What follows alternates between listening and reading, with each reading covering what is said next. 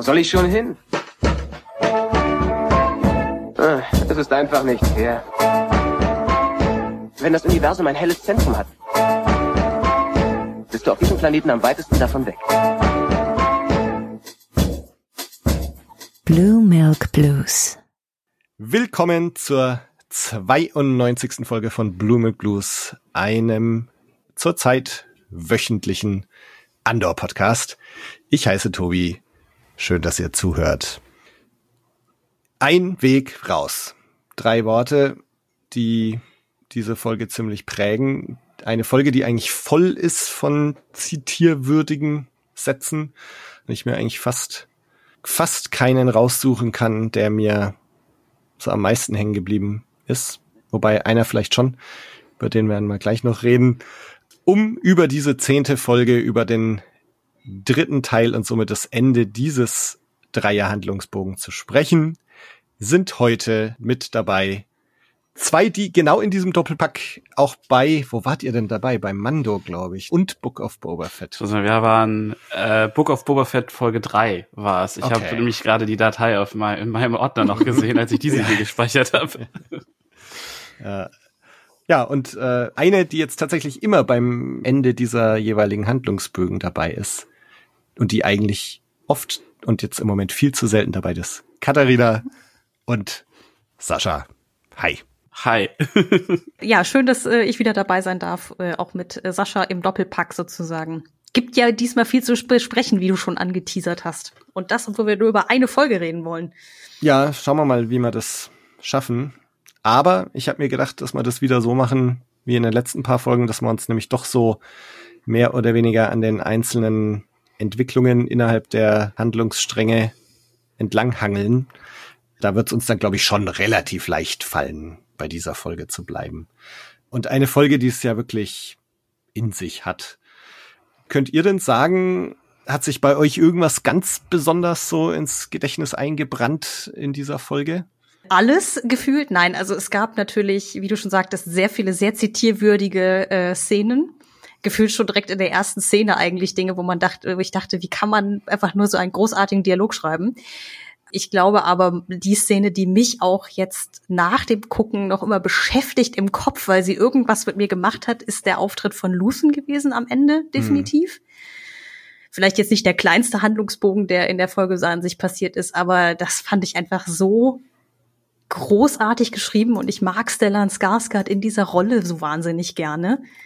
Ah, ich, ich, ich denke da immer noch gerne drüber nach. Also äh, dementsprechend, ja, das, das war, glaube ich, so das Highlight für mich. Aber letzten Endes dieser ganze Handlungsstrang und wie er auch aufgelöst wurde bis zum Ende eigentlich über äh, die meisten der äh, Handlungsstränge, die wir ja haben, von den ganzen Figuren hinweg, war eigentlich großartig. Nur natürlich ein bisschen schade, dass man Herrn Cyril Khan nicht nochmal gesehen hat. Der ist ja irgendwie diese Folge mal äh, auf der Ersatzbank gewesen. Ja. Der, der würde mich aber sehr wundern, wenn der nicht jetzt im Finale nochmal irgendwie eine Rolle spielte. Der war natürlich jetzt nicht dabei, aber die Twists, die beim ISB passiert sind, fand ich toll. Ähm, ich fand dieses Treffen bei Mon Mothma fand ich toll und wie gesagt dann von dem über den den Ausbruch aus dem Gefängnis werden wir ja wahrscheinlich noch in äh, lang und breit heute reden, aber also es war für mich irgendwie insgesamt einfach eine schöne runde Sache und am Ende kommt dann noch mal Stellan Skarsgård und haut einem noch mal die Gefühle um die Ohren so. Ja, das war so, ach danke, es war schön. Ja, also Stellan Skarsgård, das war schon, naja, Oscar-Material kann man jetzt nicht sagen, dann Emmy-Material wahrscheinlich. Also ja, sehr, sehr geil. Sascha, du hast jetzt gerade mehr oder weniger durchgebinged, ne? Die, Das ist richtig. Die letzten paar, oder die, die komplette Serie oder die letzten paar? Nein, okay. ich habe wirklich äh, mich heute hingesetzt äh, in Vorbereitung und habe das äh, zehn voll. Ich habe heute genau zwei Dinge gemacht. Ich habe Andor geguckt und ich war beim Zahnarzt für eine Wurzelbehandlung. Also äh, sagen wir, der Tag ist sehr gemischt, äh, hohe Hochs und tiefe Tiefs. Ähm, aber ähm, ja, nee, ich muss mich da Katharina ansch äh, anschließen, dass die Abschlussszene äh, mit Luthen hat definitiv krass gezündet. Ich habe so ein bisschen hatte über die letzten Folgen so ein bisschen das Gefühl, dass sich die, der der Luthen-Plot so ein bisschen verliert und äh, ihn so ein bisschen zurückstellt und das war genau der Monolog, den es gebraucht hat, um das Ganze nochmal in Perspektive zu rücken, fand ich. und so der, der Schurke, der, oder der, der Anti-Held, der für eine Welt kämpft mit Mitteln, die ihm das nicht erlaubt, zu, später zu erleben, ähm, ist ja gerade im Sci-Fi auch so ein Plot, so ein Plot-Device, das gerne benutzt wird und das wird hier aber so par excellence äh, dargestellt und er spielt halt die ganze Serie komplett auf, auf oberem Niveau, so, und dann klar hat man hier ein Gollum, sorry, mir fällt der, es ist, ich habe die Liste hier, äh, äh, Andy Serkis? Genau, Andy Serkis, sorry, mein Namensgedächtnis ist nicht mehr das, was es nie war. Ähm, der hat diese Folge halt auch schon enorm abgeliefert und dann denkt man sich, okay, das ist so, da, darüber reden dann bestimmt alle online und dann kommt halt in den letzten zehn Minuten nochmal Stellan Skarsgård rum und haut so einen Banger raus. Also, ja, definitiv das Highlight der Folge.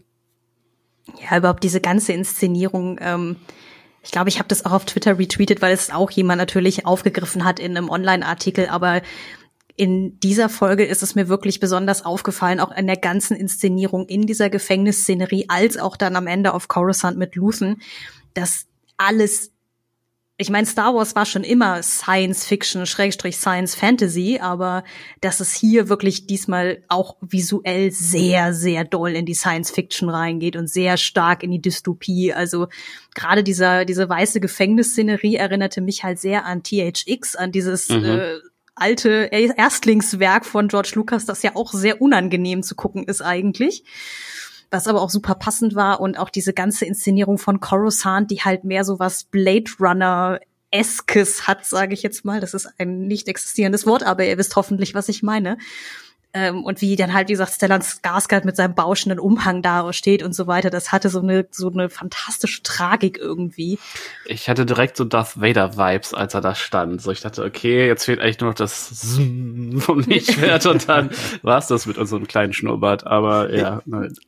Ja, also das, deswegen, ich hatte auch die ganze, ähm, ich konnte die Szene dann beim zweiten Mal viel entspannter anschauen, weil ich die ganze Zeit eigentlich nur drauf gewartet habe, jetzt zieht er seine seinen Blaster und nietet den halt um. Mhm. Ja, also mhm. ich meine, er strahlt ja schon auch so eine Bedrohlichkeit auch aus irgendwie. Ähm, und also ich war da total unentspannt die ganze Zeit in dieser Szene und konnte mich dann erst beim zweiten Mal schauen auch noch ein bisschen mehr auf die Nuancen konzentrieren und auf das, was er da eigentlich sagt.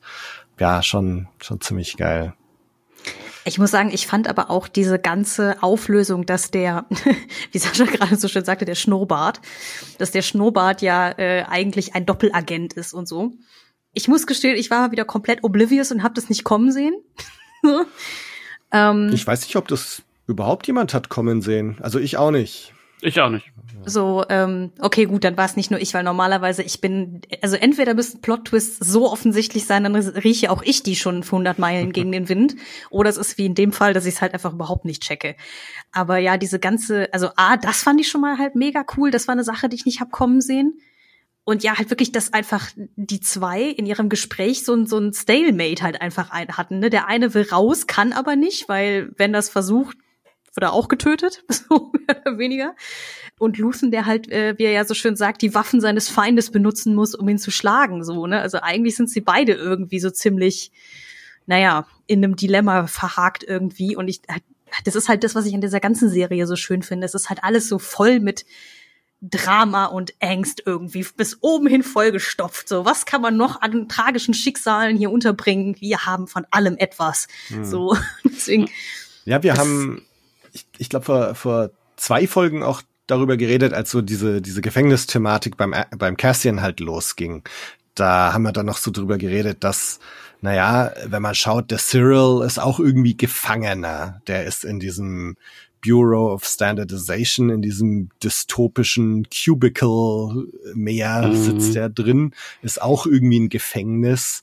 Und Cassian sowieso im Gefängnis, dann Bix war irgendwie gerade gefangen genommen.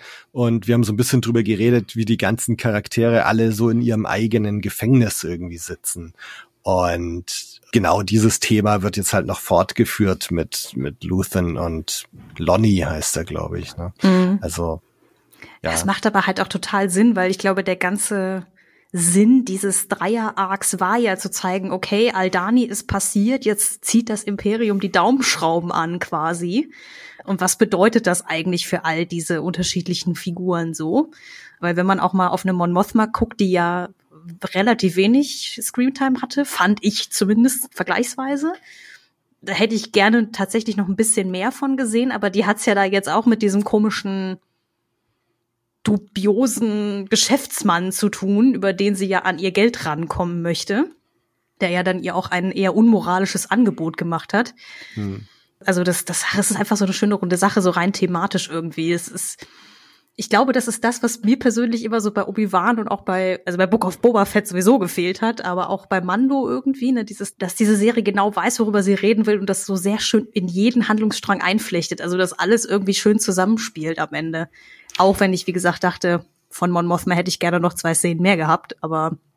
Es ist halt auch einfach es zieht sich durch, dass alles grau ist so. Also klar, dass das Imperium mit der ganzen Gestapo-Nummer irgendwie ist sehr klar gecodet, aber ansonsten sind viele der Charaktere unheimlich grau, auch auf der guten Seite. Und das war ja eine Sache, die dann auch bei, wie bei Rogue One lange den Reiz ausgemacht hat, dass man halt nicht nur klare Heldenfiguren ja. hat.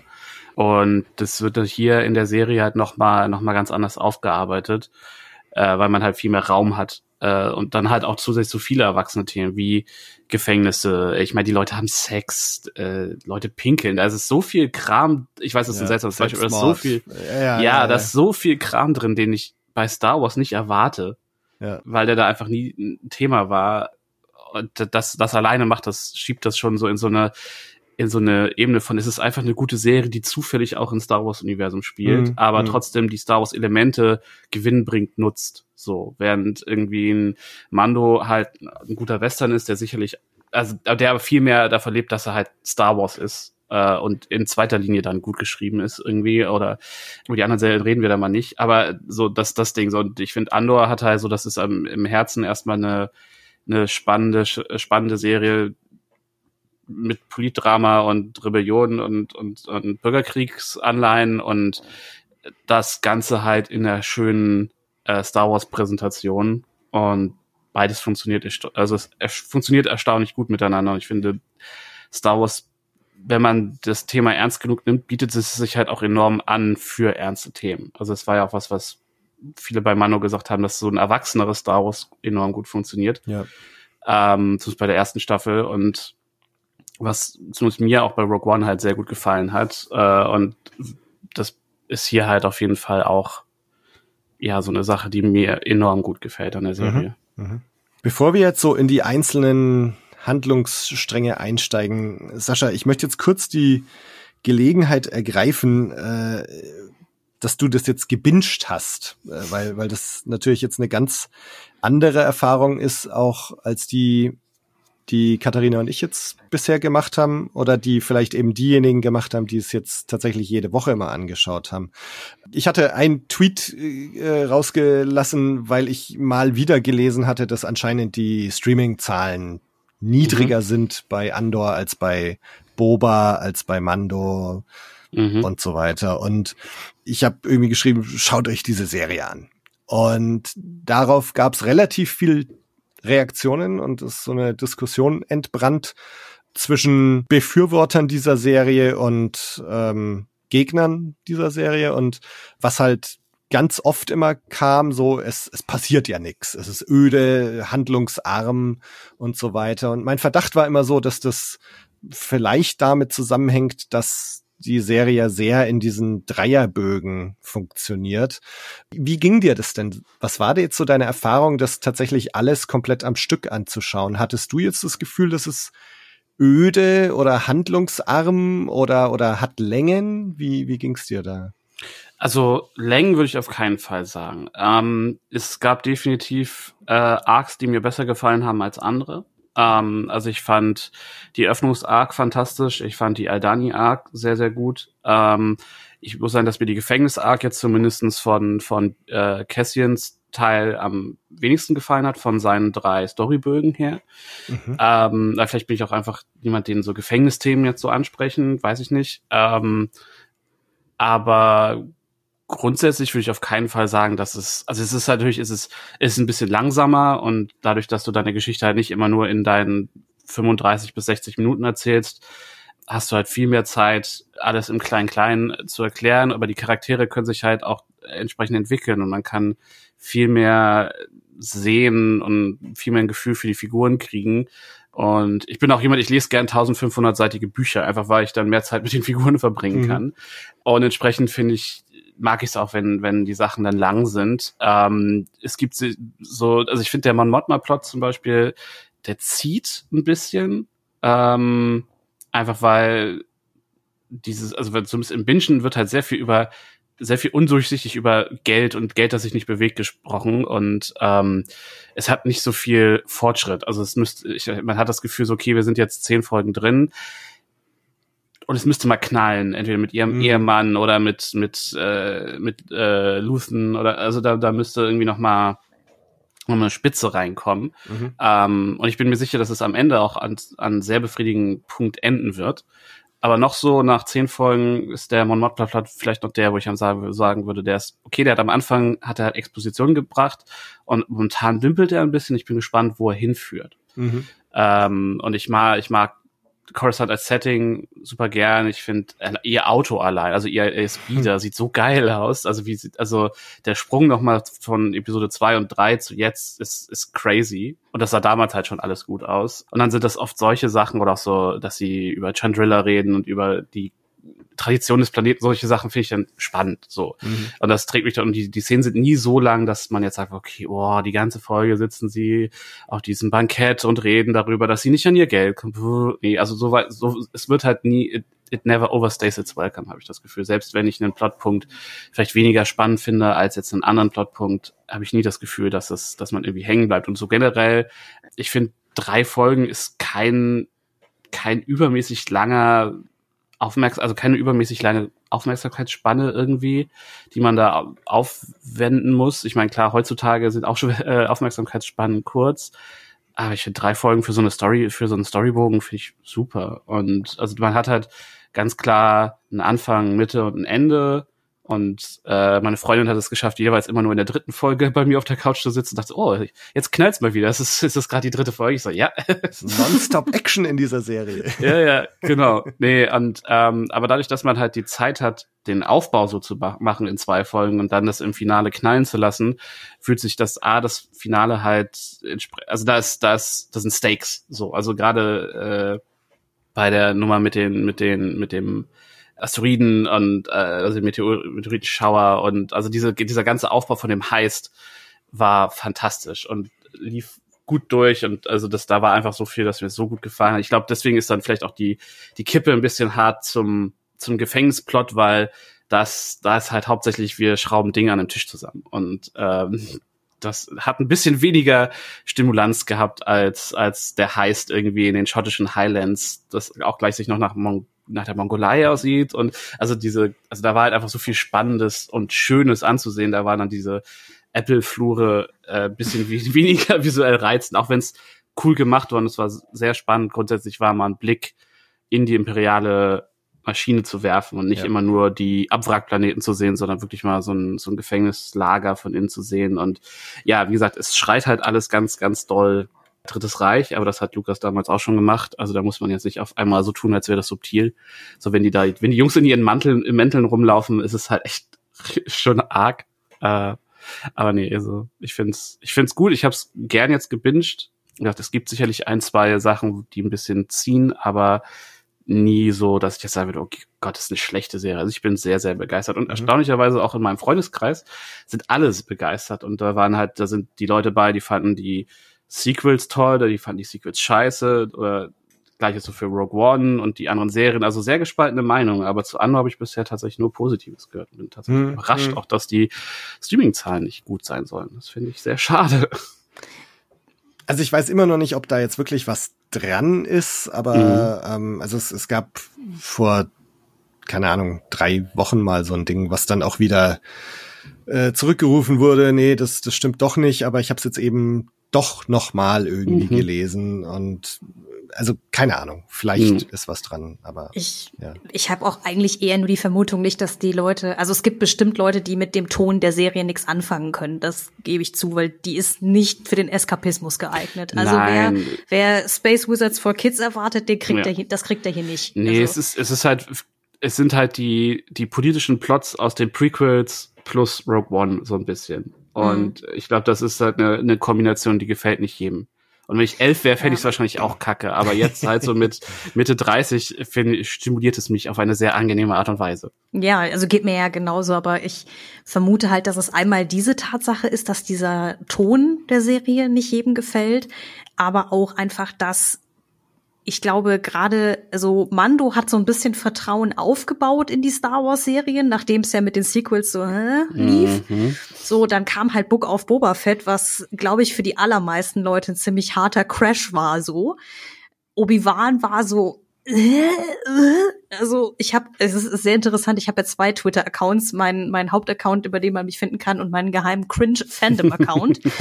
ähm, und die Meinungen auf diesen beiden Accounts ist wahnsinnig unterschiedlich. Also, dass zum Beispiel gerade im deutschsprachigen Raum ja viele die Obi-Wan-Serie eher nicht so doll fanden also wie gesagt, das sag ich als Verteidigerin von Obi-Wan Kenobi und Ewan McGregor, ich fand sie halt, die hatte halt auch definitiv ihre Schwächen, mhm. auch wenn mhm. ich sie gut fand. Und in meinem, wie gesagt, diesem Fandom-Account waren alle so, oh mein Gott, es ist so cool, bla bla bla. Ne? Also mhm. es ist auch halt da, viel Fanservice drin. Ne? Ich glaube, genau, das es ist, ist halt monstermäßig viel Fanservice drin, aber so vom nach all dem war so meine Vermutung, dass einfach für viele sich, sie haben sich bei Boba Fett und bei Obi-Wan so ein bisschen verbrannt, sage ich jetzt mal, so nach dem Motto, hey, jetzt haben wir euch zweimal Vorschusslorbeeren gegeben, zweimal habt ihr nicht abgeliefert und jetzt scheißt darauf Endor.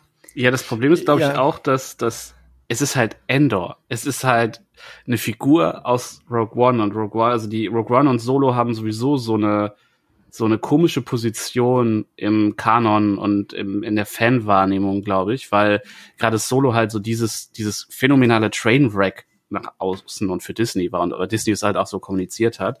Ähm, ob man den Film jetzt mag oder nicht, sei mal dahingestellt. Und Rogue One ist halt auch, das ist so ein krasses Love it or hate it Ding, weil der Film hat seine strukturellen Schwächen, aber für, für großen Teil der Nerds, der Star Wars Nerds, ist da halt einfach so viel drin, was es, was den Film so liebens und sehenwert macht. Und gerade wenn man ihn ein paar Mal geguckt hat, und diese strukturellen Schwächen halt einfach nicht mehr sieht, weil man den Film ein paar Mal geguckt hat, mhm. ähm, was natürlich nicht der Anspruch sein kann, aber für, für jemanden wie mich dann, äh, ist das halt das zwei Stunden Fanservice, also von vorne bis hinten und alles und ich liebe die ganze Crew und ich wünschte, wir hätten viel mehr mit denen gekriegt ähm, und da ist halt jetzt ein Andor, also als die Serie angekündigt habe, habe ich gefeiert. Ich fand das mega nice. Ich, ja. ich fand es einen mutigen Schritt, weil ich nicht damit gerechnet habe weil ich glaube, der Film hat war zwar keine Katastrophe am Boxoffice, aber war halt definitiv kein Episode 7 oder halt auch keine äh, OT von den Review, äh, Reviews her so. Und deswegen war ich so geflasht, dass Diego Luna gesagt hat, ja klar, mache ich das nochmal und dann kommt halt auch wirklich was Gutes Erwachsenes bei rum.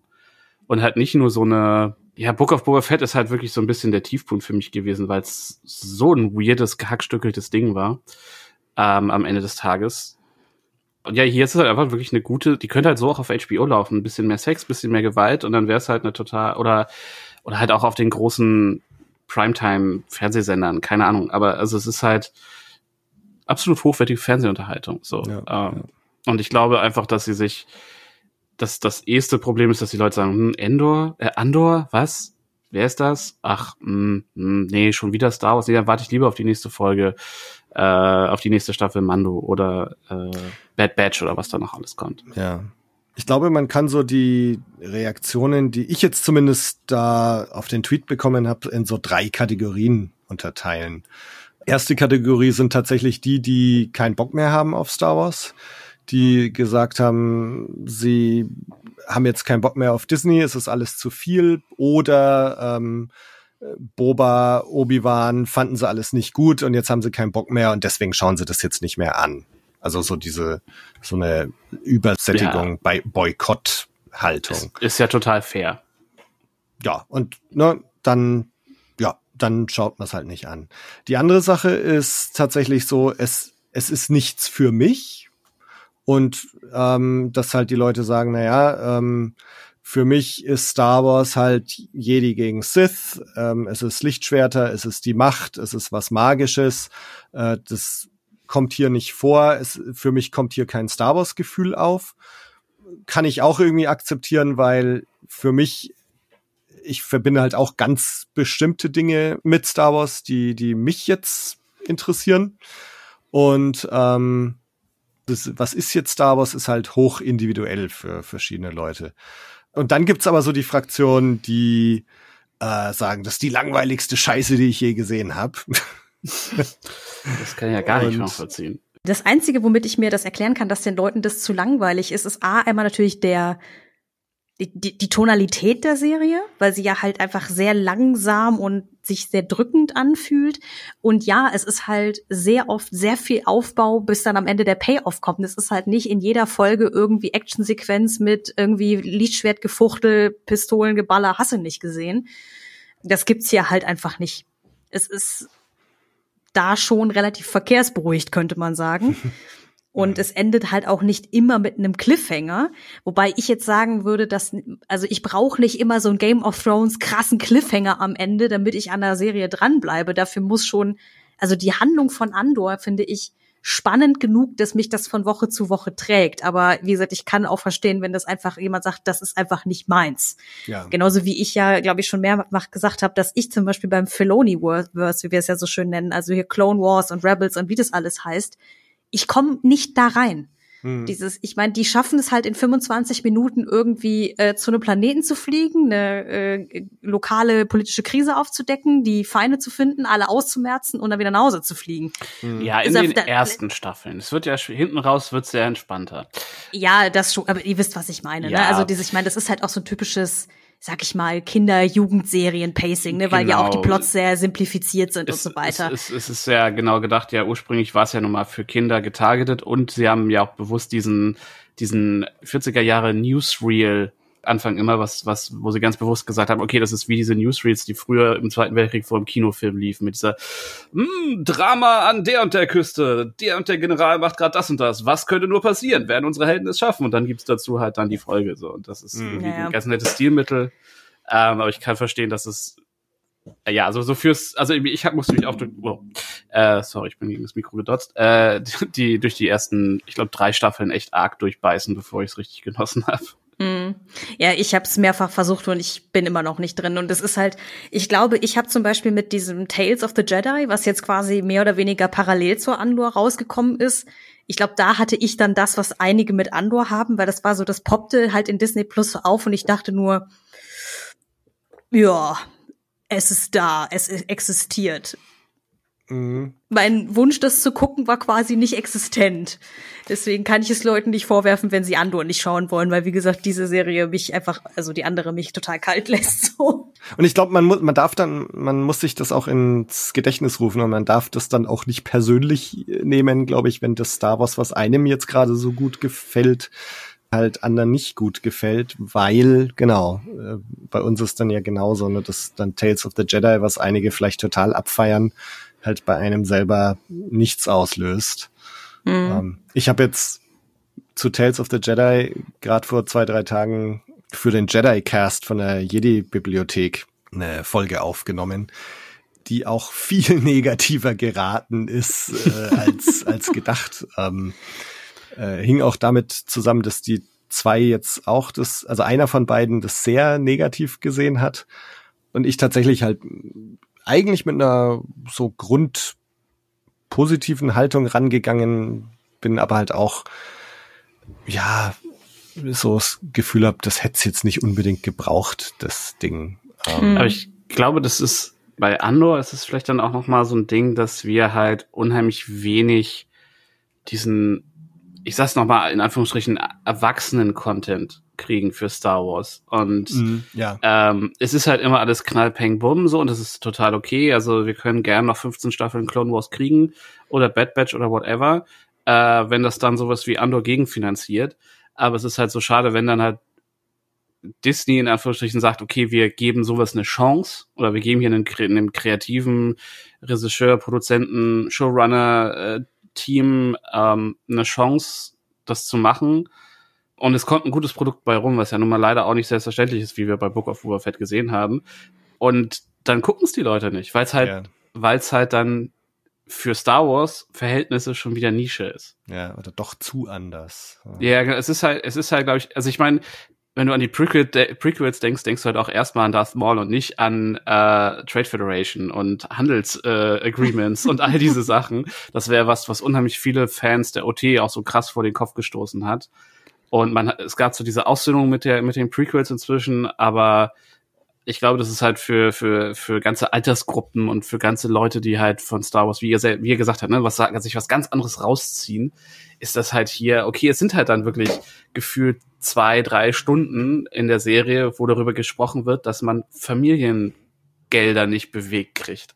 So, okay, das ist, ich kann schon verstehen, dass das, wenn einen dann der Rest auch nichts gibt, dass das dann schon sehr anstrengend sein kann. Ja, ja, ja. Ich muss auch gestehen, dass, weil du das eben schon angesprochen hast, Sascha, ich glaube, das war auch der Grund, warum ich dachte, ich hätte gerne jetzt in Folge 10 mehr von Mon Mothma gesehen. Nicht, weil diese Debatte darüber, dass sie nicht an die Geld rankommt, so wahnsinnig spannend wäre, sondern weil ich mir eigentlich wünsche, dass dieser Plot mal vorangeht. Weil äh, dieses ganze Setup mit ihrer arrangierten Ehe, mit diesem sehr sleazy Husband, den sie da hat, den ich, also es, es macht einfach zu viel Spaß, den Scheiße zu finden.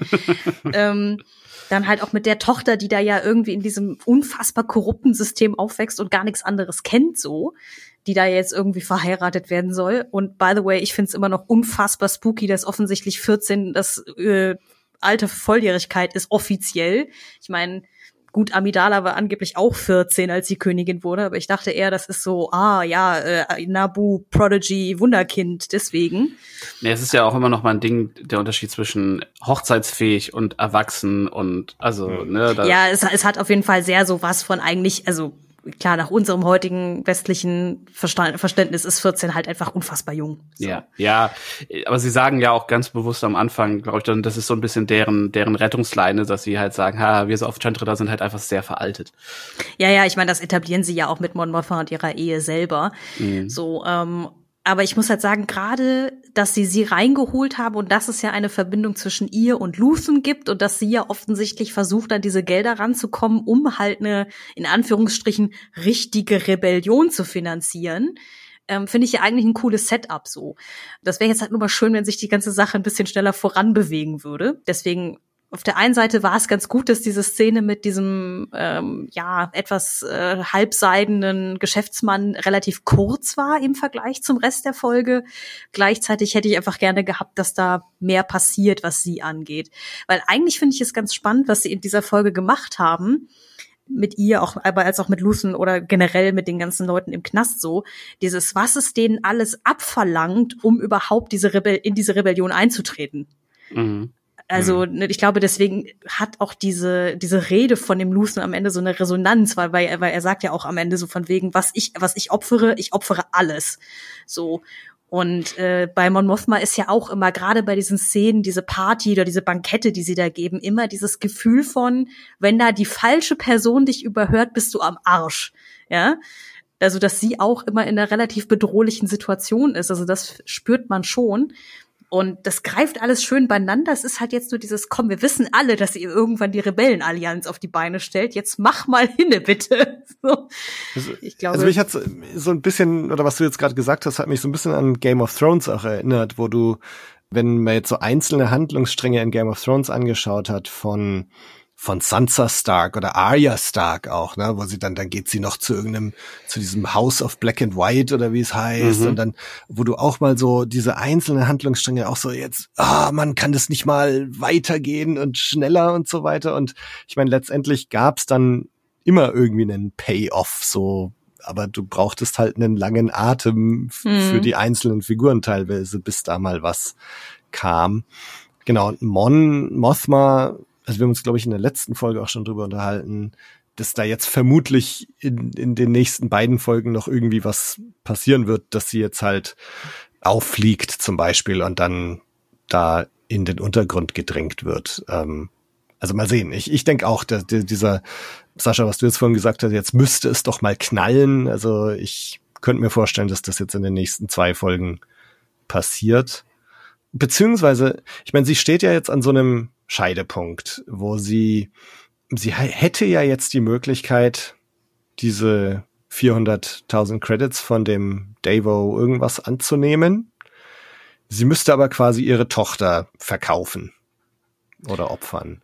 Ich wollte sagen, ähm, ich glaube, das ist so dieses typische, um das Game of den Game of Thrones Beispiel äh, nochmal weiter zu folgen. Ähm, was bist du gewillt zu bezahlen? Genau. Und als Stannis seine äh, Spoiler, äh, als Stannis seine Tochter abgefackelt hat, um äh, in der Hoffnung irgendwie die, die Gunst der Götter zu kriegen. Und ich glaube, das, das wird halt hier diese Scheide sein, auf der wir dann stehen ja. ähm, mit Mon Mothma, weil an sich sie sie steht ja noch nicht unter Druck. Wir wir wissen also es, wir haben ja noch keinen Anhaltspunkt, dass sie außer dass ihr, dass ihr Mann sie irgendwie äh, immer komisch anguckt und dass der Fahrer, also ja klar, es sind irgendwie Spione um sie rum, aber wir haben noch keine, wir haben an sich keine ansteigende Kurve in der Story, so was den Druck angeht. Sie steht mhm. halt, klar, sie hat eine wichtige Position und sie hat irgendwie Druck, aber es ist noch nicht so, dass man jetzt wirklich das Gefühl hat, okay, das, das, ne, es, es knallt halt noch nicht und es gibt ja. noch keinen, wir arbeiten uns noch nicht so richtig auf einen Höhepunkt zu und ich glaube, das wird dann hier so ein moralischer Höhepunkt und dann wird es ja. eher für die zweite Staffel äh, der Punkt sein, dass sie da vielleicht dann am Ende die Rebellenallianz gründet.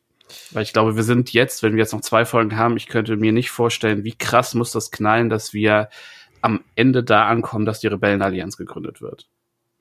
Also, ich meine, das, was sie jetzt gerade macht mit diesen 400.000, ist ja präventiv erstmal. Ne? Also, mhm. falls die Konten geprüft werden, wenn sie jetzt nichts macht und die Konten werden geprüft, dann fliegt sie irgendwie auf und das versucht sie halt zu verhindern. Das heißt, genau, diese ganze Bemühungen sind erstmal präventiv und ich meine, dieser Satz, ich fand es auch sehr coolen Dialog, so I'm not thinking about it. Und mhm. dann sagt Davo, that's the first untrue thing you said. Also so, ne, Ah, untrue, so, okay, ich habe ich hab, ich hab tatsächlich true verstanden. Also das ist the first true thing you said. Nee, nee, also so, er ah, sagt untrue. Ah, okay. So, das, so nach dem Motto, mhm. ne, du denkst schon drüber nach. Und, okay. und das, na, natürlich denkt sie drüber nach. Ja, also sie klar. ist, ne, man sieht sie dann ja so mit zitternden Lippen da und und das ist ja genau die Frage, wie weit bist du bereit äh, zu gehen oder was, was opfert man? Und, und Luthen nimmt genau diesen Faden ja auch auf. So, ne? Er hat alles geopfert, Decency und so weiter. Und, mm, genau. und Mon steht jetzt quasi vor dieser Frage, ist sie bereit, ihre Tochter dazu opfern? Und auf der anderen Seite fragt man sich dann natürlich auch, wofür kämpft man dann überhaupt, wenn nicht für die eigenen Kinder? Also wofür kämpft man, wenn man nicht für die eigenen Kinder eine bessere Zukunft schaffen will? Also ist sie dann so altruistisch, dass sie sagt, ich kämpfe für eine bessere Zukunft, für a sun that I will, sunrise that I will never see und bin aber bereit, sogar meine eigene Tochter da zu opfern.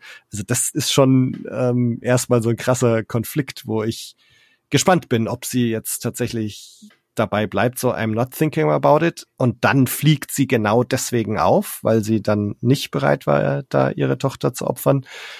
Oder ob sie es jetzt halt doch macht.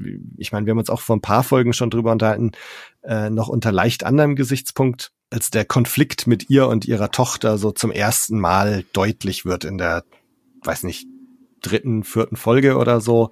Da hat man uns damals noch drüber unterhalten, dass sie quasi so ihre Familie irgendwie der politischen Karriere opfert, weil sie irgendwie noch diesen Idealismus hat, da ähm, politisch was bewegen zu können und und darunter leidet ihre Familie. Und und jetzt ist es eigentlich noch viel konkreter, äh, dass jetzt tatsächlich dieses wortwörtliche Opfer ihrer Tochter auf dem Tisch ist und zwar nicht im Vergleich nicht ihrer politischen Karriere zu opfern, sondern der Rebellion quasi zu opfern und äh, weiß nicht, ob das dieser Höhepunkt jetzt wird äh, in den letzten beiden Folgen oder ob der Höhepunkt ist, dass sie jetzt halt schon auffliegt und das Imperium ihr jetzt auf die Schliche kommt und, und sie jetzt dann schon in den Untergrund gedrängt wird. Mhm. Mal sehen. Was meint ihr denn? Also meint ihr, dass das für sie komplett vom Tisch ist mit ihrer Tochter oder oder also was könntet ihr euch vorstellen? Fliegt sie auf? Opfert sie ihre Tochter? Ich Ah, ich glaube schon, dass das, dass das am Ende das ihr Opfer ist, dass sie ihre Tochter da in und wahrscheinlich fliegt sie dann auf und muss es nicht durchziehen und man kommt irgendwie mit so einem mit so einem mit so einem semi okay Ding so okay du hast mich verraten aber die Tochter muss nicht tatsächlich dort allein so also sie sie gibt ihre ihr gibt ihre sie gibt ihre Fassade als Heldin quasi auf um das Opfer zu bringen und am Ende passiert aber der Tochter nichts mhm. mhm. aber ich denke, dass so wie ich sie einschätze und wie sie bisher charakterisiert wurde in anderen Werken, dass sie auf jeden Fall gewillt ist, das Opfer zu bringen. Hm. Ich überlege gerade, weil äh, gemessen am Ende des, sagen wir mal, nennen wir mal das die Haupthandlung um Cassian Endo da in dem Knast, da gab's ja am Ende auch so einen kurzen, aber sehr prägnanten Satz von Andy Serkis, wo ich dachte, Alter, den habe ich nicht kommen sehen. I can't swim.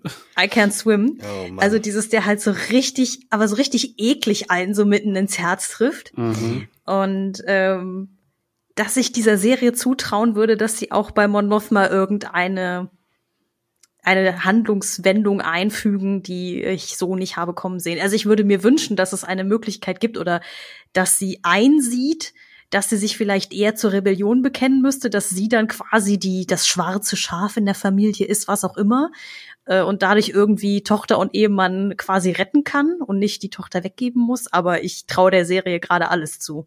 Also vor allen Dingen nach diesem Opfer von, äh, also auch wenn ich diesen Namen, Entschuldigung, etwas albern finde, Kino Loy. Im Deutschen klingt der einfach irgendwie schräg. Aber ah, das Ende, das war auch so, Alter, ouch, ouch, ouch, ouch, ouch. Aber gemessen an dem, was, was da passiert ist, traue trau ich ihnen auch so eine ähnliche Nummer bei Mon Mothma zu und ich traue ihnen das auch zu bei allem, was auf Ferrix gerade abgeht. Ja, Mhm. apropos, Ferrix ist ja jetzt in dieser Folge so gut wie gar nicht vorgekommen. Also wir haben jetzt nicht gesehen, wie es Bix gerade geht. Darf ich an der Stelle vielleicht eine ganz kurze Tangente reinwerfen? Mhm. Das ist zumindest mir im Englischen, ich hatte so Probleme mit den Namen, weil es, also ja, ich habe mitbekommen, dass sie irgendwas, ich habe dachte die ganze Zeit, sie heißt Fix. Ähm, und dann äh, sagt Cassian irgendwann Bix und spricht das aber mit so einem mit so einem weichen G hinten aus. Und ich dachte, hä, Bix? Bix kann auch gar nicht hier sein. Der ist auf Tatooine. Der ist, ist was? äh, und dann ist die, ist die Assistentin von Lucen, heißt ja äh, Claire. Ja, ja, genau. Claire. Und er schluckt das K, aber zumindest, oder vielleicht liegt es auch an meinem Fernsehen und meinem, meinem fürchterlichen Gehör. Aber ich dachte, Leia, haben sie jetzt tatsächlich noch eine Figur reingebracht, die Leia heißt? Was? Also da sind so ein paar Sachen drin, wo ich mir denke, oh Gott. Aber es ist, äh, ist ein Mi-Problem, nicht ein Problem der Serie offensichtlich. Ja, wahrscheinlich kommt jetzt noch Blug in der nächsten Folge. Na, ich meine, Ham, wir haben ja schon Ham, ne? Also, ja, ich meine, Mon Mothmas Tochter heißt Lida und wird aber halt Leia mit D in der Mitte geschrieben, ne? Also insofern. ja. ähm, wo man gerade auf Ferrix, also ich meine, Ferrix haben sie eigentlich wirklich nur gezeigt, um uns nochmal ins Gedächtnis zu rufen, Sinta ist immer noch da und Cassians Mutter geht's immer noch schlecht. Ja, und dann sehen wir noch diesen einen Typ, der da so anscheinend auch auf Beobachtungsposten ist. Und ich habe mich die ganze Zeit gefragt, ob wir den schon mal gesehen haben. Also ich habe erst gedacht, ist das der Fahrer von Mon Mothma? Aber ist er, glaube ich, nicht. Ne? Also, aber ich weiß, habt ihr diesen Typen noch im Kopf, den man, auf den die Kamera dann mal noch so kurz geht? Ist Weil das nicht also, einfach der, der, der Magistrat, also der, der Gestapo-Chef da? Ich habe auch gedacht, da ist doch ein Dude, der vor ein paar Folgen zu der, ich glaube zu Miro sagt so, hey, ich wäre hier übrigens gerne der Magistrat, äh, ich mache das hier für dich, Mhm. wo sie den doch dann da befördert und er da im in diesem Hotel quasi für sie da das geheime Gestapo-Quartier da Mhm. aufzieht. Ich dachte, der Typ wäre der dann noch fragt, so, kann ich bitte den Titel Stadthalter bekommen oder irgendwie? Ja, ja, genau. Genau. Ich weiß, es hat nichts mit dem Gehalt zu tun, aber für Genau. äh, so für den Ist der- Lebenslauf. Nee, aber ich glaube, ist der, nee, ist der nicht, oder? Mit- Also es müssten kann, es kann der sein oder da turnt doch noch. zurückspulen. Ja, Ich, Ja. ich, ich muss gestehen, so genau habe ich nicht auf ihn geachtet. Ich war eher auf die äh, Sinta oder wie sie heißt Ja. fokussiert. Äh, aber es ist entweder der, das, ist, das war, wäre jetzt zumindest meine Vermutung, oder wir haben ja noch diesen sehr schrägen, ekligen, fröhlichen, fröhlichen Doktor, der da rumturnt. Aber ich glaube, der war Nee, nee, nicht. nee, also der Den haben sie auch keinen Fall. weggeschickt. Genau, den hatten Ja. sie ja äh, auf dieses Schiff geschickt. Genau, nach Spellhouse. Genau. Ähm, nee, also ich, ich glaube auch nicht, dass das dieser äh, Stadthalter-Typ ist, weil, weil der würde natürlich, gut, also der würde sich jetzt, glaube ich, nicht die Finger schmutzig machen, da irgendwie inkognito auf Beobachtungsposten zu sein. Er hat ja keine Uniform an und so. Also ich glaube nicht, dass das der Stadthalter ist, sondern also deswegen, ich würde jetzt im Moment fast sagen, das ist jemand, den wir noch nicht gesehen haben.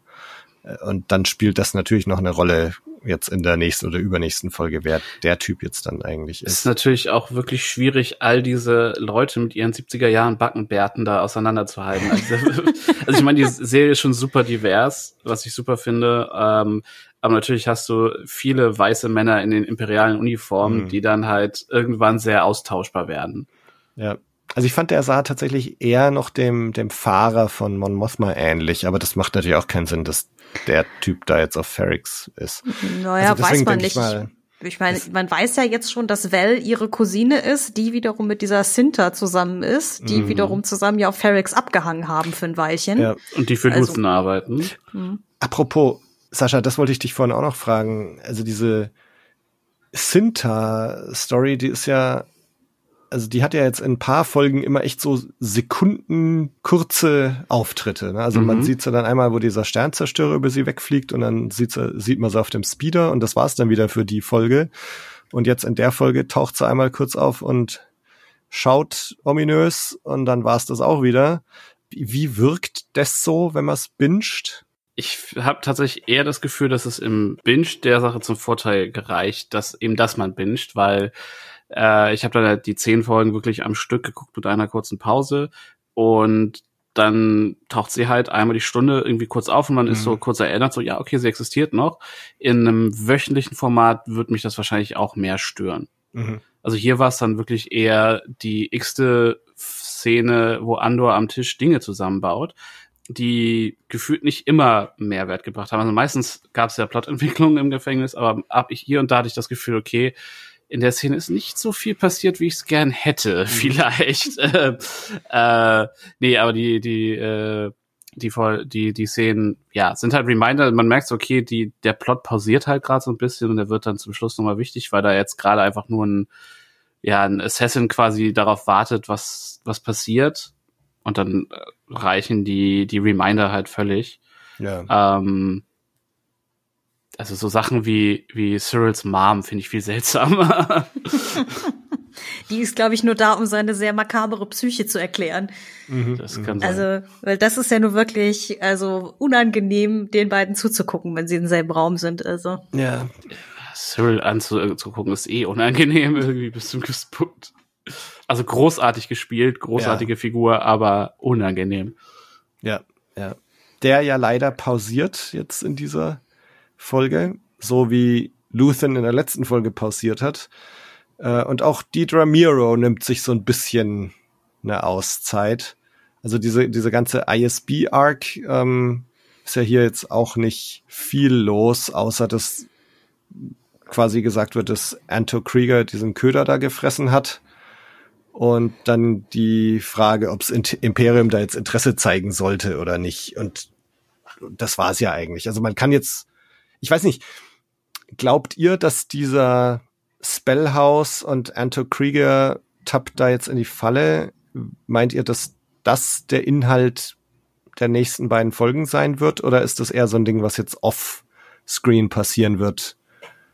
Und wir kriegen das dann halt irgendwie mit, ja, okay, Krieger und seine 50 Männer sind jetzt alle tot. Ich glaube, das The Thema ist, ist, ist durch. Mhm. Ähm, ich glaube, das ist halt einfach nur so ein halt der B-Plot, um die Charakterentwicklung halt oder die, den Charakter von Luthen weiter zu erklären und einem ein bisschen das Gefühl zu geben, okay, was macht der ISB so, was macht, äh, wie, wie, wie läuft das so normalerweise ab ähm, und was sind die Leute gewillt zu opfern. Und dann ist das halt damit auch durch. Also ich bin auch mal gespannt, ob es vielleicht nochmal einen kleinen Zeitsprung gibt jetzt oder ob sie quasi genau damit anfangen, dass das äh, Endor dann in Folge 11 noch durch den Sand läuft da. Also ähm, das wird sowieso, glaube ich, nochmal spannend.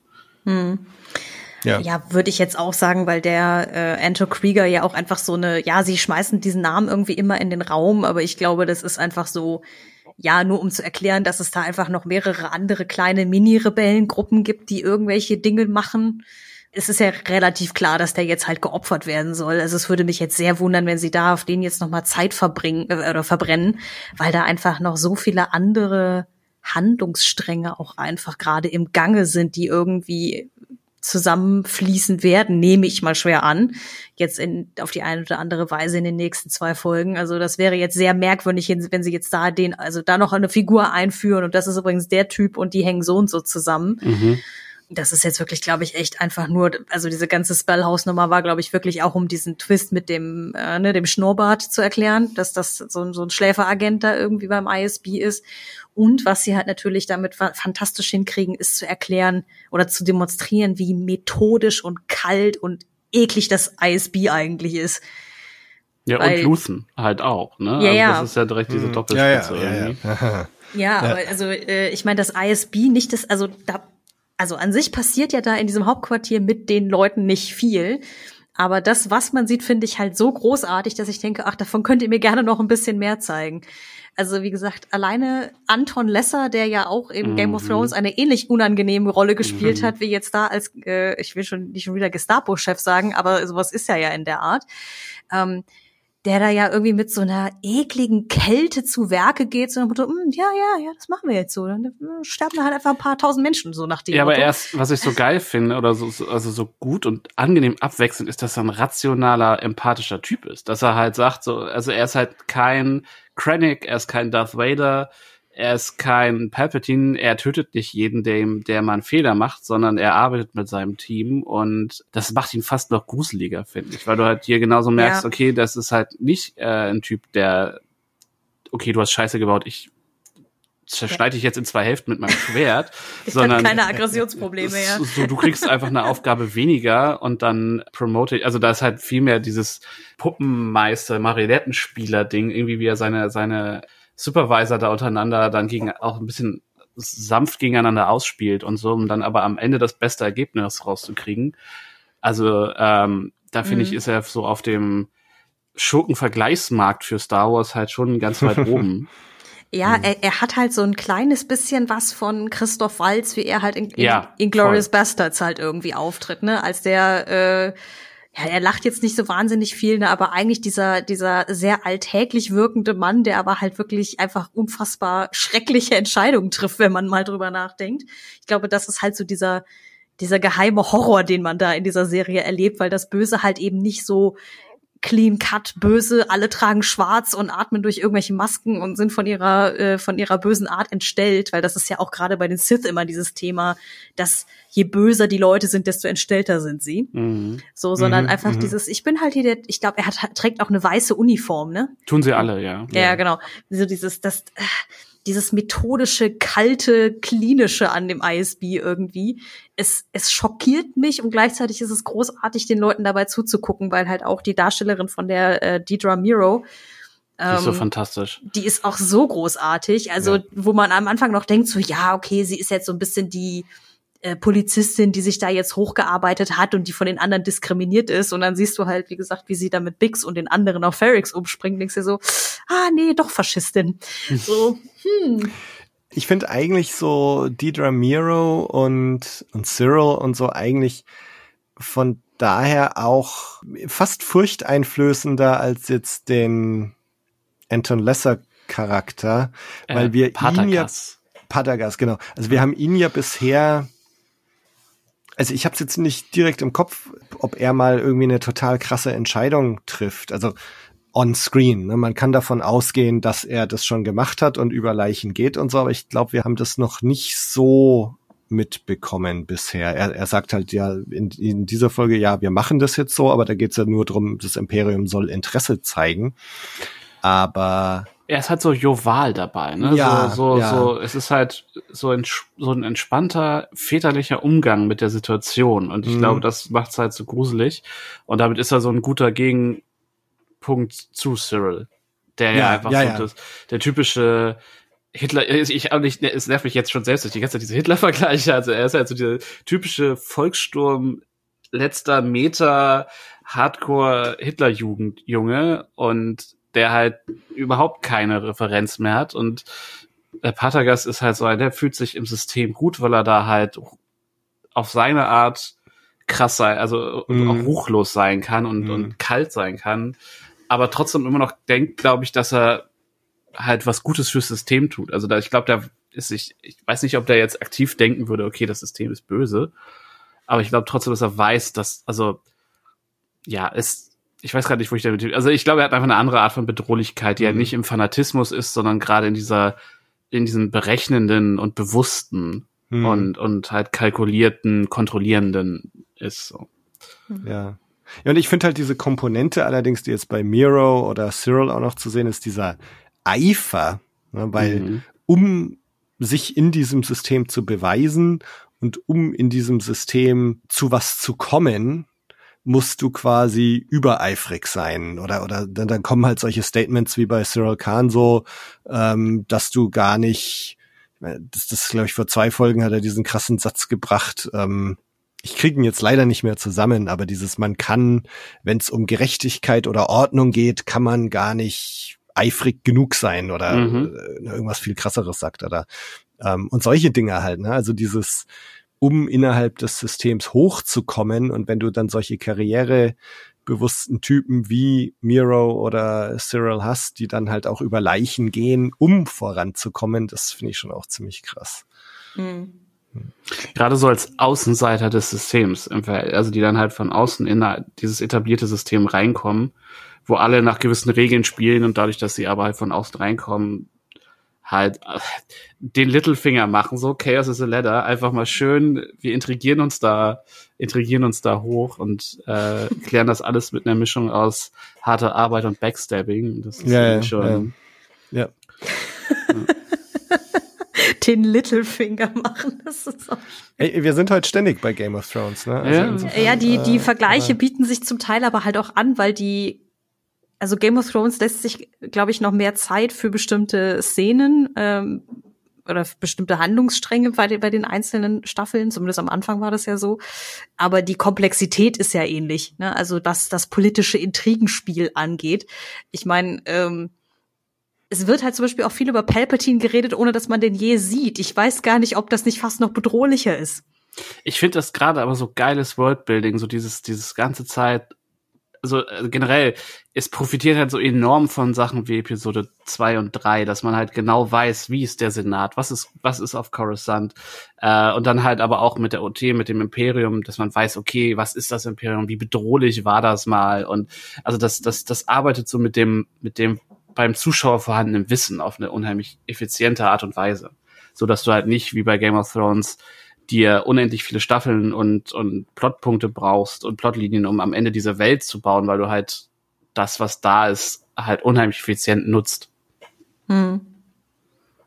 Ich freue mich auch so, dass wir diese Vergleiche machen, ne, weil äh, ich weiß noch, als halt irgendwie angekündigt wurde, ja, Andor soll Ende August starten und da startet gleichzeitig auch äh, House of the Dragon und da startet Rings of Power und dann haben sie ja Andor ein Stück nach hinten verlegt. Und damals hatte ich mir noch so gedacht, so, oh Mann, ja, eine Star Wars Show tritt gegen House of the Dragon an.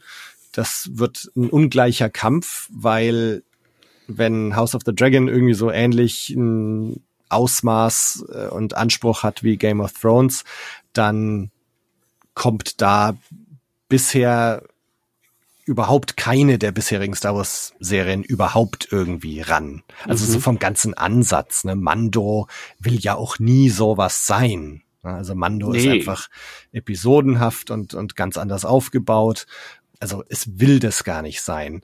Trotzdem äh, habe ich mir damals gedacht, so, Mensch, ich hätte gern mal so ein Star Wars, was so einen Scope und so einen Anspruch verfolgt wie Game of Thrones. Und ich habe es nicht kommen sehen, aber Andor ist es so halt schon in gewisser Weise. Und das finde ich halt echt sehr, sehr geil.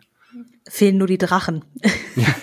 also ich glaube, ich meine, ich muss gestehen, ich habe House of the Dragon nicht gesehen, also nicht also man hat ja trotzdem durch die äh, kontinuierliche popkulturelle Diskurs, durch den kontinuierlichen popkulturellen Diskurs schon ein bisschen was mitgeschnitten. Also so den halben Plot habe ich alleine auf Twitter irgendwie mit zusammenreimen können in Form von GIFs, die da irgendwie durch die Gegend geschickt wurden.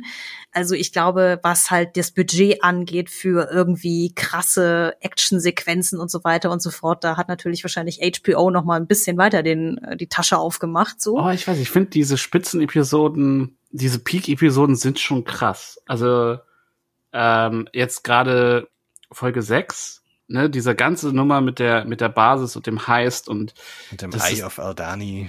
Ja, das oh, ist, ist, genau Aldani. Ist, in D&D gibt's auch einen Ort, der Aldani heißt und deswegen verwirrt mich das die ganze Zeit. Ähm, anyway, ähm, das Ding fand ich halt, also da, da, da waren halt auch die Sets so geil und auch generell äh, die Sets in Coruscant und äh, also generell die Sets, also ich meine, das ist, das, die Sets sind richtig nice. Also auch so in dieser, die, diese komische Schmiede, Fabrikhalle, in der sie da am Ende der, der von Folge drei sind, wo Lucian und Cassian sich treffen.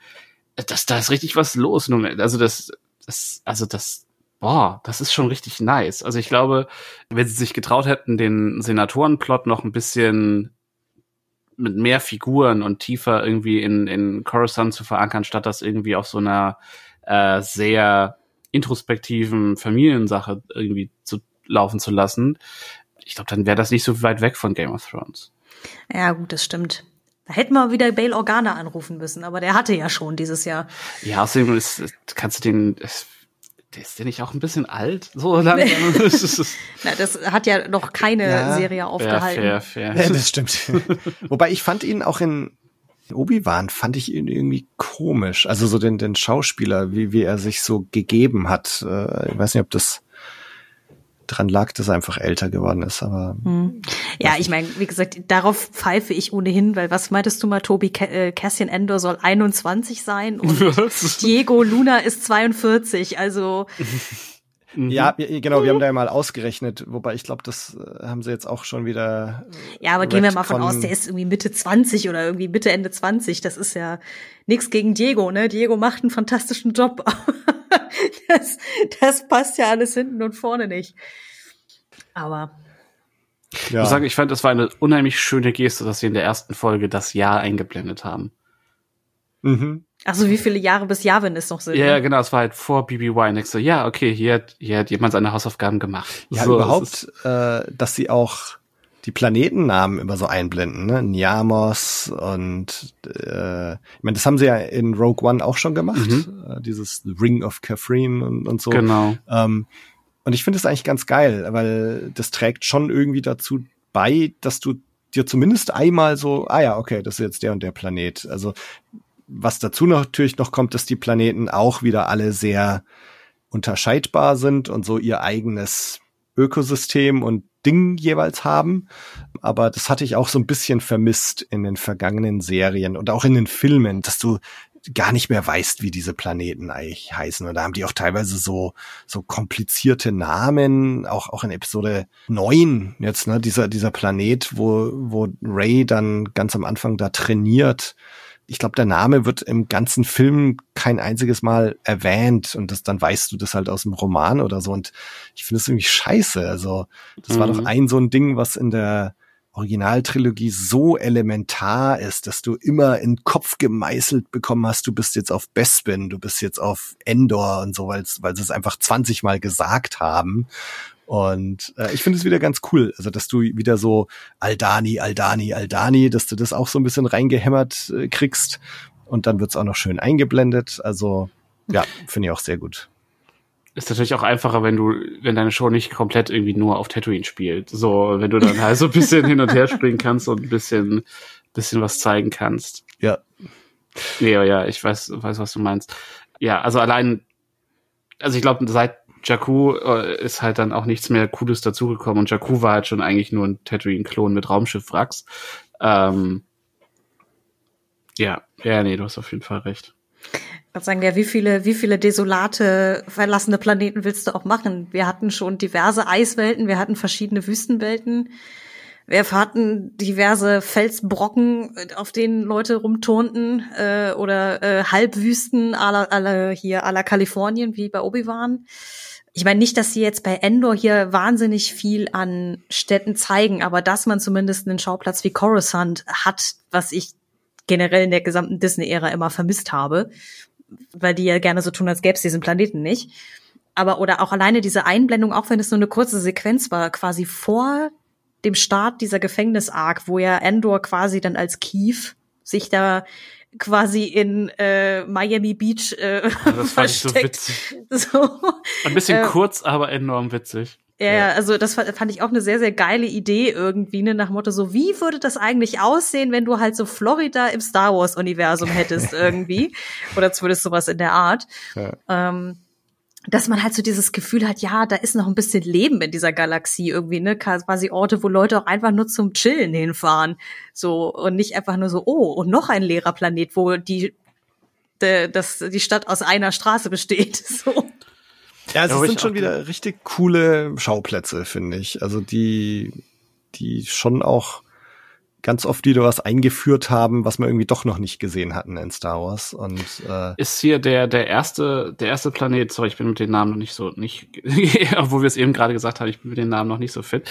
Äh, Ist das eigentlich der gleiche, der bei äh, hier Jedi Order, äh, da, da arbeitete er auch auf dem äh, Abwrackplaneten? nee, nee, also Ferrix äh, heißt er ja, ist tatsächlich jetzt hier wieder was Neues. Hm. Ähm, mir, mir fällt es auch gerade nicht ein, wie das Ding auf äh, aus Jedi Fallen Order heißt. Ähm, es ist auf jeden Fall nicht Ferrix, er heißt anders.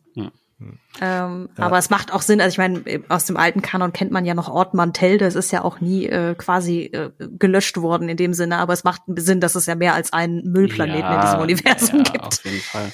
Und mich macht's einfach auch gespannt, was jetzt in den verbleibenden zwei Folgen halt noch zu sehen sein wird. Ähm, weil es gab ja jetzt doch immer sehr zentrale Planeten und zentrale Handlungen in diesen Arcs jetzt. Also wir hatten den Aldani-Arc, wir hatten den Gefängnis-Arc und wir hatten so den Ferrix-Arc ganz am Anfang.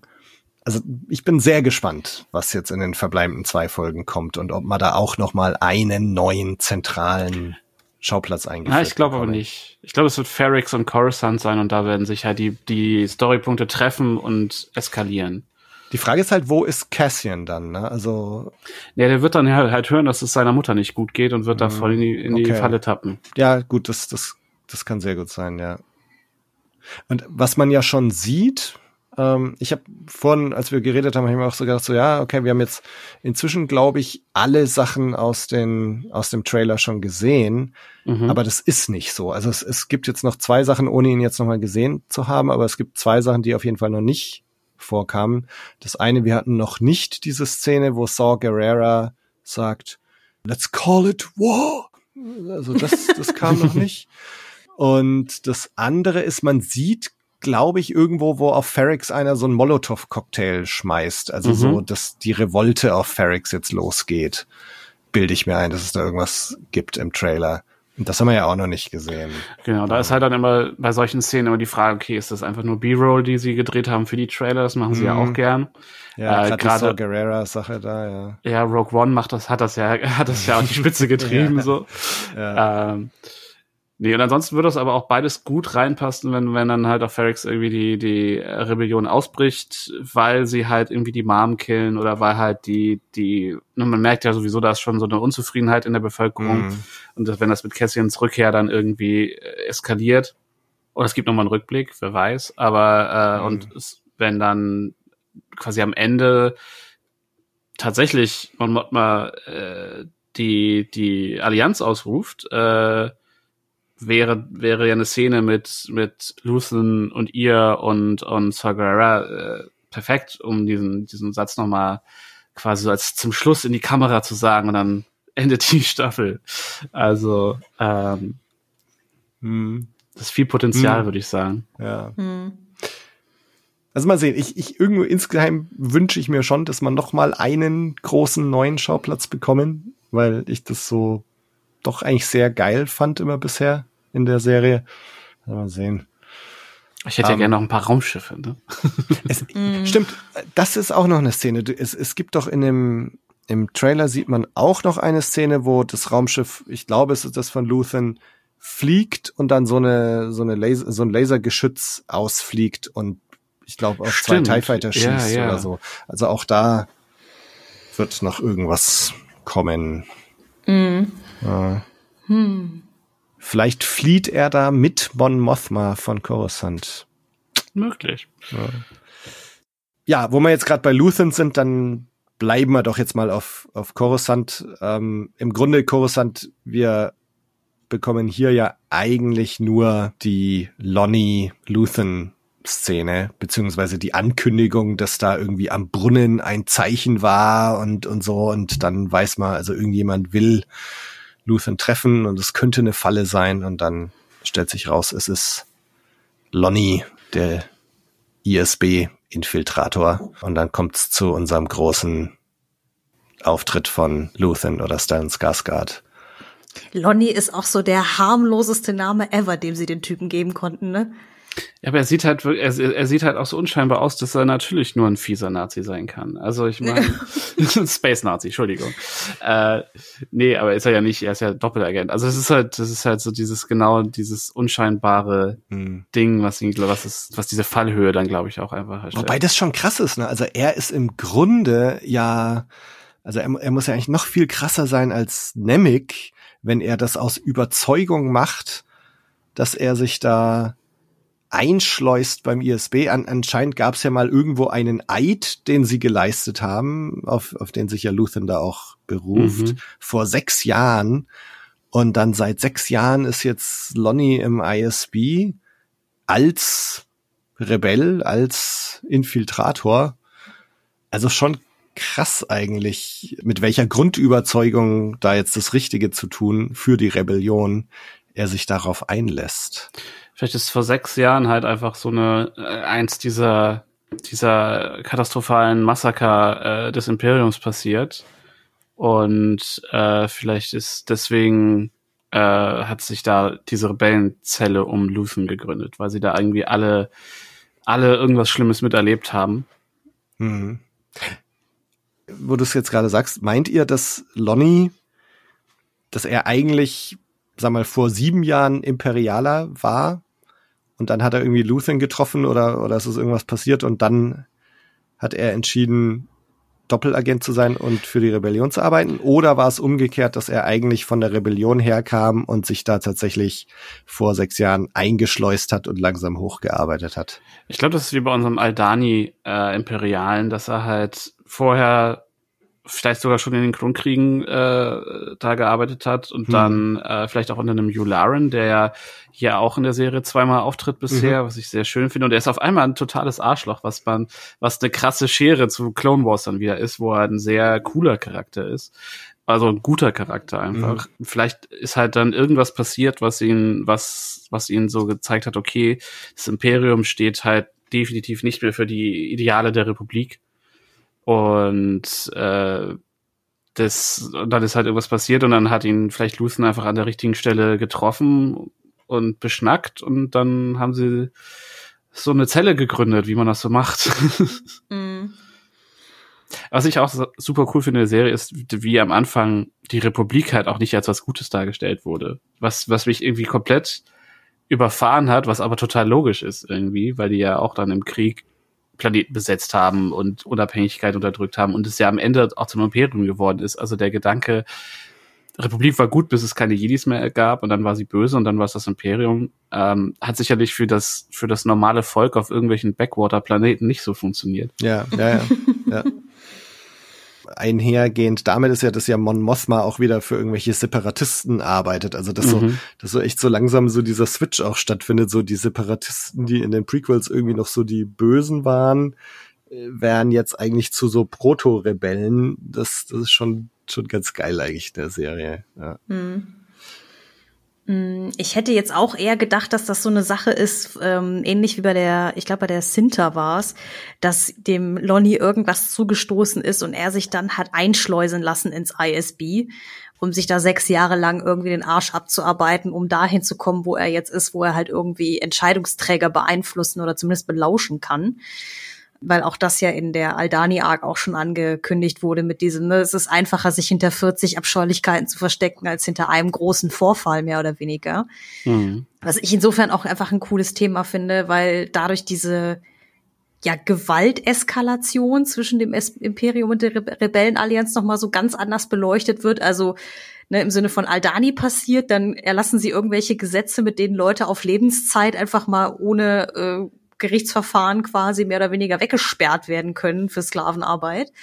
Und wenn das dann schon auch nicht mehr funktioniert, dann ist so der Todesstern irgendwie die logische Endkonsequenz von alledem. Es ist ja auch im, im Legends-Kanon diese, diese Tarkin-Doktrin, die gern genannt wird. Ähm, äh, äh, hier ähm, Gehorsam durch, durch Terror, durch Angst. Mit den, mit den regionalen Flotten und Pipapo. Und das ist halt hier, glaube ich, ganz, ganz gut dann einfach nochmal aufgegriffen, ohne irgendwelche äh, Legends-Begriffe dazu nutzen tatsächlich. Aber so diese, halt diese Gewaltstufe, äh, dieses, ist generell auch so ein, so ein schönes also philosophisch in Anführungsstrichen, philosophisches Thema in so Stories, wenn du sagst, okay, du hast diese Gewaltspirale und wie weit bist du, es ist halt alles dasselbe Thema, so wie weit bist du bereit zu gehen, mhm. um zu kriegen, was du willst und je härter, das sagen sie doch auch, das sagt Leia doch auch in, in, in Episode, äh, in, in, in Hope, so, je, ne, je stärker ihr drückt, desto mehr Systeme schlüpfen euch durch die Finger, so. Ja.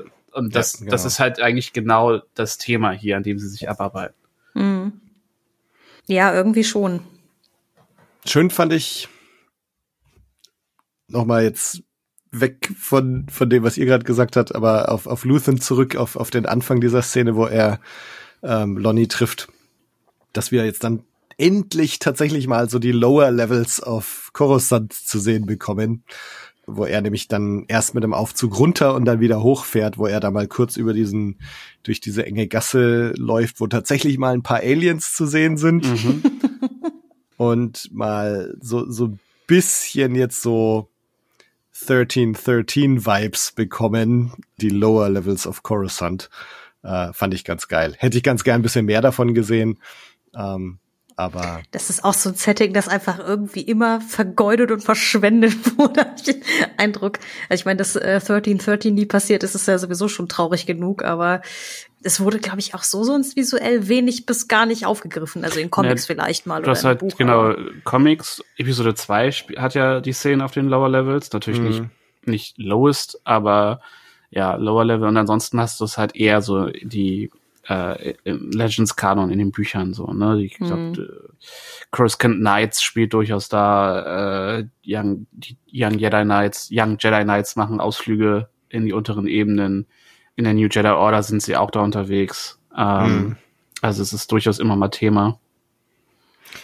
Ja, also ich habe mir so immer, also gerne ein bisschen mehr davon. Ja. Mhm. Das, das war schon ganz nett. Da, wo auf Coruscant keine Sonne mehr scheint, ja. Ja. Ich muss sagen, das fand ich eine enorm starke Szene, als, als Cyril nach Hause gegangen ist und halt mit dem Fahrstuhl nach unten fährt und die Sonne ist auf einmal weg. So, weil ja. er halt so tief unten wohnt, wo es kein natürliches Licht mehr gibt. Das fand ich schon. Also ich ja, habe ein bisschen gebraucht, um zu raffen, dass er auf Coruscant wohnt. Ähm, aber als das dann irgendwie da war, äh, ja, war das schon ziemlich cool. Ja, ja.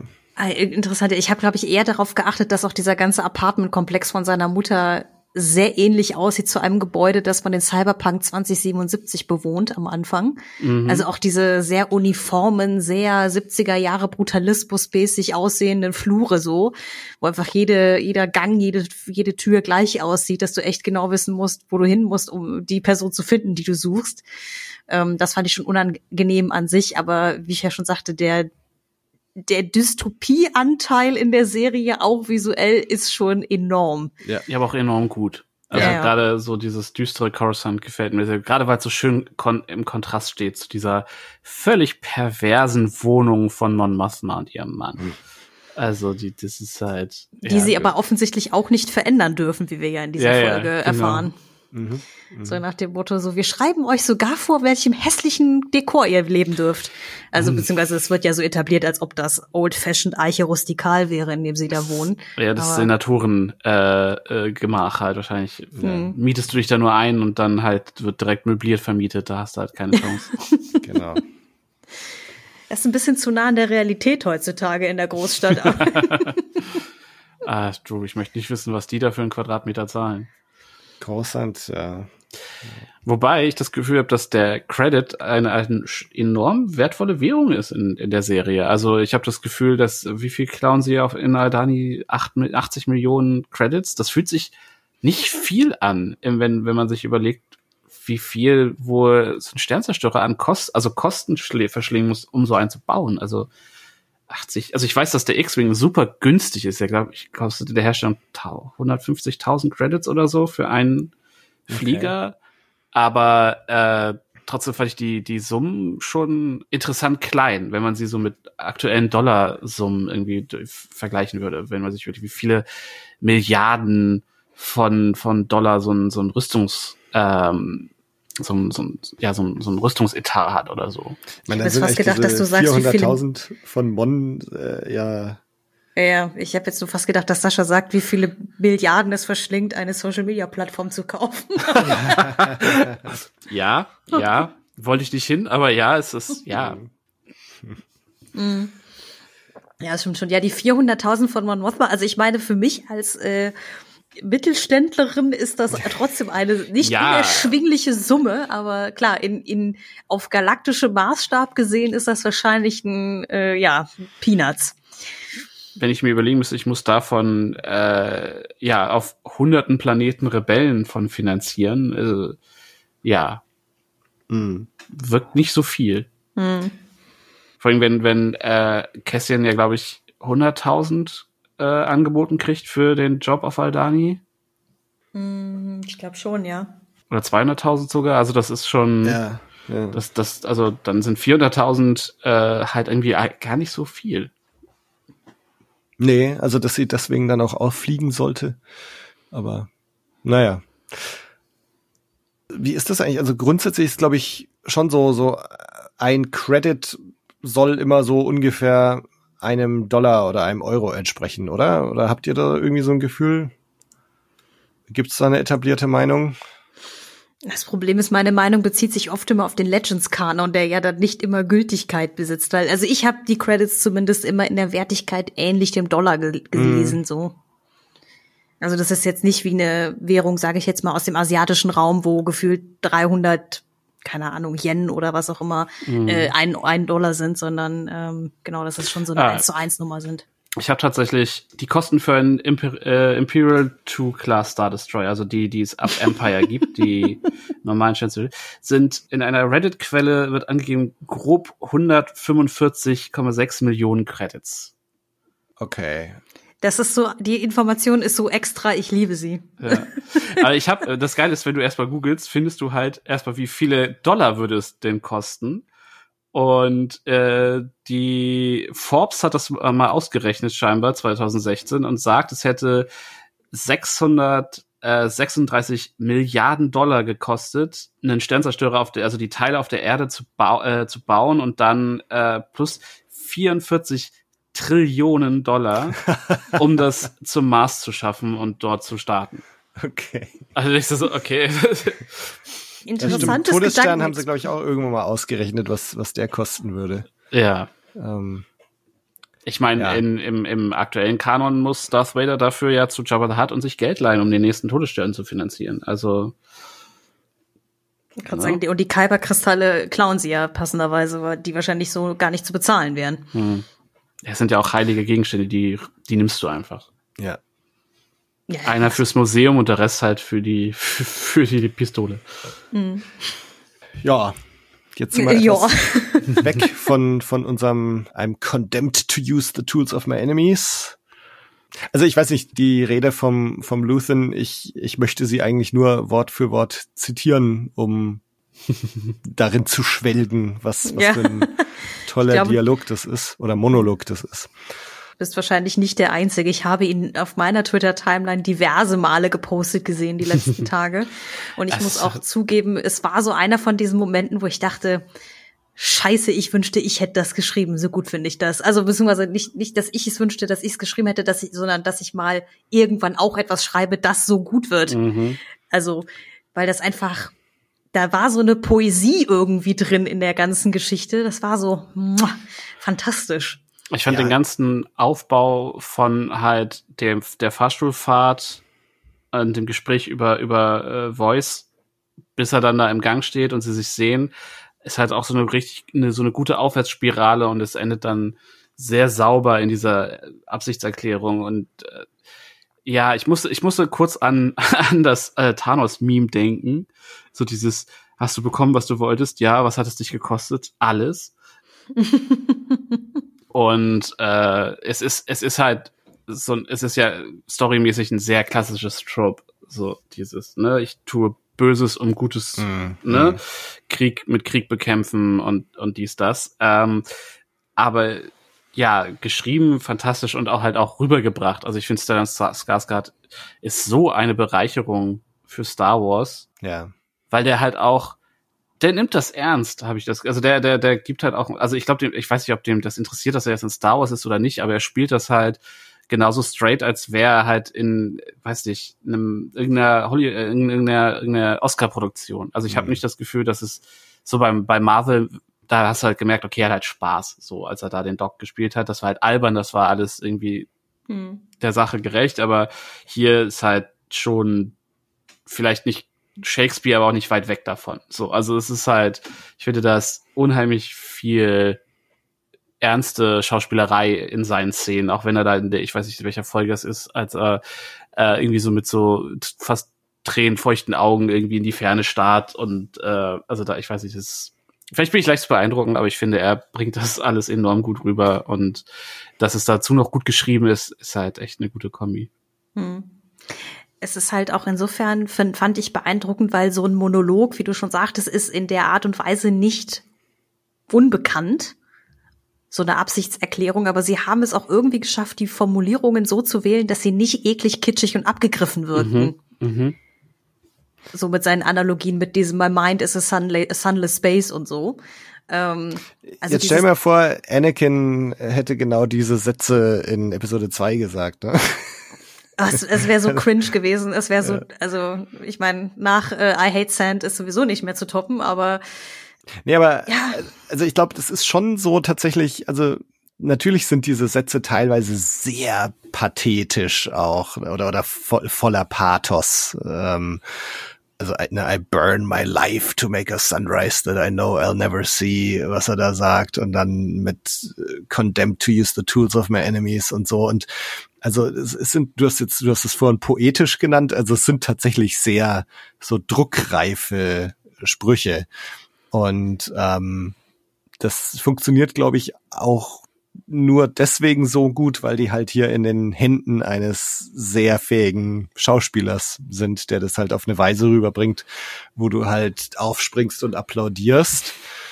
Also, sag mal so, ich meine, wer weiß, vielleicht hätte Stellan, Stellan Skarsgård sogar diese Sprüche von Anakin Skywalker ähm, so rübergebracht, dass man aufgesprungen wäre und applaudiert hätte. You ja, gut, are in my very soul. Äh.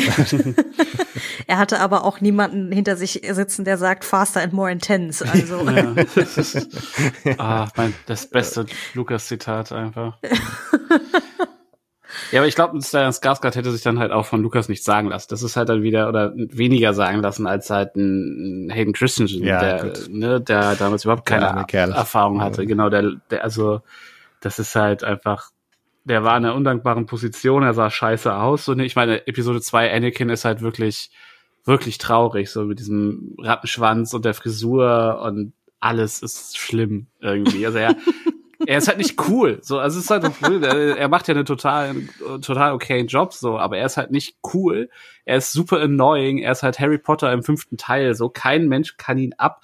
Er macht nichts richtig. Ja, und dann kriegt er halt den Hass ab, den er dafür irgendwie verdient, aber er kann nichts dafür. So Hayden Christensen kann nichts dafür, so. Ja, nee, deswegen bin ich, also Episode 3 hat mich so mit ihm versöhnt und dann halt jetzt für Kenobi tat es so gut, ihn ja, zurückkommen ja, ja, zu sehen. Ja, also auch so die schon. ganzen Behind-the-Scenes-Dinger zu sehen irgendwie, ne, weil das ja irgendwie doch so ein ganz bescheidener Typ ist und so, ne, also das ja. äh, fand ich auch sehr balsam für die Seele, so ein bisschen. Ja. ja, jetzt kommen wir so von einer Emmy-Performance zur nächsten.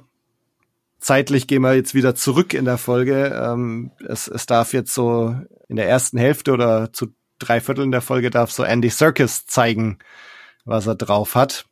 Und darf auch schon eine ziemlich geile Rede liefern. Lasst uns doch da noch drüber sprechen, über mhm. den Hauptevent eigentlich dieser Folge, den Prison Break. Und Andy Circus auch mit ein paar Zeilen, die einem, glaube ich, auch sich direkt ins Gedächtnis gebrannt haben. Mhm. Und wie immer muss sich Cassian Andor anhören, wie Leute seine Reden besser abliefern. Ja. ja. I'd rather die trying to take them down. Ja. Mhm. Ja, ich glaube, also so so schön ich diese ganze Entwicklung halt auch fand mit auch mit der Performance von Andy Circus und so weiter. Ja, Andy Circus Ich, äh, es ist schon spät. Ich glaube, Sascha hat schon recht. Also in dieser Folge war Kässchen so ein bisschen der ähm, Sidekick irgendwie nur, ne? Also auch wenn es so gebaut war wie, ja, das war halt seine Idee und er erzählt halt allen Gefangenen von diesem, von dieser Möglichkeit abzuhauen und er ist derjenige, der da das Klo manipuliert hat, dass es da zur Überflutung kommt und so weiter. Aber auch gerade dann eben, ähm, sobald sie ja diesen Kontrollraum erreichen, also ich weiß noch nicht, wie ich mich damit fühle, dass er dann halt zu ähm, Andy Serkis Charakter Schrägstrich Kino Loy äh, dann halt sagt so, ja, nee, dann red du mal mit denen. Also, ich meine, irgendwie macht es Sinn nach dem Motto, hey, du bist hier sowieso schon so ein Shiftleiter, du, ne, du machst das hier jeden Tag, hau mal einen raus. Auf der anderen Seite war es aber auch so, warum machst du es nicht selber? Naja, weil es halt überhaupt nicht seinem Charakter entspricht. Er ist halt der Mann im Schatten. Das war aber in Rogue One schon. Also das ist halt ja, ja. jetzt wirklich, also man merkt ja, wenn er, äh, wenn es den Zeitsprung gibt und so, er übernimmt ja super schnell das Kommando am Tisch. So, die anderen Leute ordnen ihm sich automatisch unter, mal von Andy Circus abgesehen, äh, logischerweise. Ähm, und ich glaube, das ist halt dann so, er hat, er, er ist halt so Charakter mit einem hohen Charisma-Wert und äh, so eine, so eine, schon so ein Führer, aber halt niemand, der ja in der ersten Reihe steht und von da führt und dann halt auch den Pathos macht, weil das halt ja auch nicht glaubt. Ich glaube, das ist halt auch so das Ding, so dieses, er ist halt noch an dem Punkt, wo er sagt, er rebelliert, weil es ihn ankotzt und nicht, weil er ein Rebell ist. So. Und das ist ja der Punkt, den wir dann halt auch erst in Rogue One eigentlich sehen werden, wenn er, wenn er an den Punkt kommt, wo er es, wo er es so richtig aus Prinzip macht oder kurz vorher, aber wo er halt dieses, er, er wird halt an irgendeinem Punkt zu dem, ne, er ist halt der, der Muscle Man, der Cleaner, er ist der, der die Leute umnietet und aus dem Hintergrund die Sachen klärt und Heldentaten sind halt was für andere, die dann mehr im, im Fokus stehen. Und deswegen war es, fand ich sehr in Character, dass er halt gesagt hat, nee, hier, mach du mal, weil es halt, also zumindest in meiner Wahrnehmung von der Figur halt überhaupt nicht gepasst hätte. Mhm. Mhm. mhm. nö, nö, äh, gekauft. Mhm. ja. ähm, ja, gut, und, und man bekommt dadurch natürlich die tolle Szene, wo Kino seine Rede hält, die ja schon auch ziemlich geil ist. Also die, das ist tatsächlich das Einzige, was ich spoilermäßig mitbekommen habe äh, zu der Folge, nämlich dass halt Andy Circus irgendwie in der Folge so einen Emmy-Moment hatte. Dachte so, okay, schauen wir mal, mhm. was halt da erwartet. Und ich muss sagen, wie gesagt, ich habe das ja eingangs gesagt, dass ich die äh, den Gefängnisplot als den schwächsten der drei Arcs irgendwie wahrgenommen habe. Und ich habe noch versucht, ein bisschen drüber nachzudenken nebenbei. Und ich glaube, es ist, es ist dieser, es fühlt sich nicht ganz so verdient an, wie jetzt der heißt. Der heißt war ja sehr komprimiert, äh, Dani heißt so und man war eigentlich die ganze Zeit dabei, man hat gesehen, an jedem Punkt, wo haben sich die Charaktere kennengelernt, wo haben sie sich weiterentwickelt, wo haben sie äh, die Perspektiven irgendwie voneinander äh, gekriegt ähm, und wo waren die Konflikte und hier im Knast war der der Zeitsprung war wichtig, weil er springt ja direkt von der ersten Schicht zur 30. Schicht irgendwie, mhm. weil keiner will ihm irgendwie zehn Folgen da, oder zehn Stunden dabei zugucken, wie er am Tisch nicht weiß, wie er da Dinge zusammenbaut. Aber dadurch fand ich sehr weird, wie er dann halt sich mit den Leuten auf einmal auf. Ich, ich hatte das Gefühl, die Figuren haben schneller herausgefunden, wie das System im Gefängnis läuft, als die Zuschauer. Oder mir ging es zumindest so, dass ich da das Gefühl hatte, okay, wir sind jetzt, also visuell kann ich nicht richtig sehen, dass Zeit vergangen ist, aber alle verhalten sich irgendwie anders und auf einmal hat er, ist halt irgendwie der Chef am Tisch so ein bisschen und alle hören ihm zu und er hat irgendwie mit dem einen Typ vom Tisch weiter vorne, hat er irgendwie schon, hat er irgendwie einen Plan und dann ist er da an dieser Toilette und schraubt am, am äh, Ding rum und das war alles so, hä, okay, habe ich irgendwas verpasst? Also da war, da glaube ich, hätte ich also so, das Problem ist, Kai, ähm, hier die Verurteilten ist halt der perfekte Gefängnisfilm um mal das, äh, das fast aufzumachen, das erzählt über eine sehr lange Zeit in einem sehr langen Film, wie sich so, so ein Gefängnis entwickelt und wie sich die Beziehungen dann auch zueinander aufbauen und entwickeln. Und ich glaube, ein bisschen mehr davon hätte sie, hätte hier vielleicht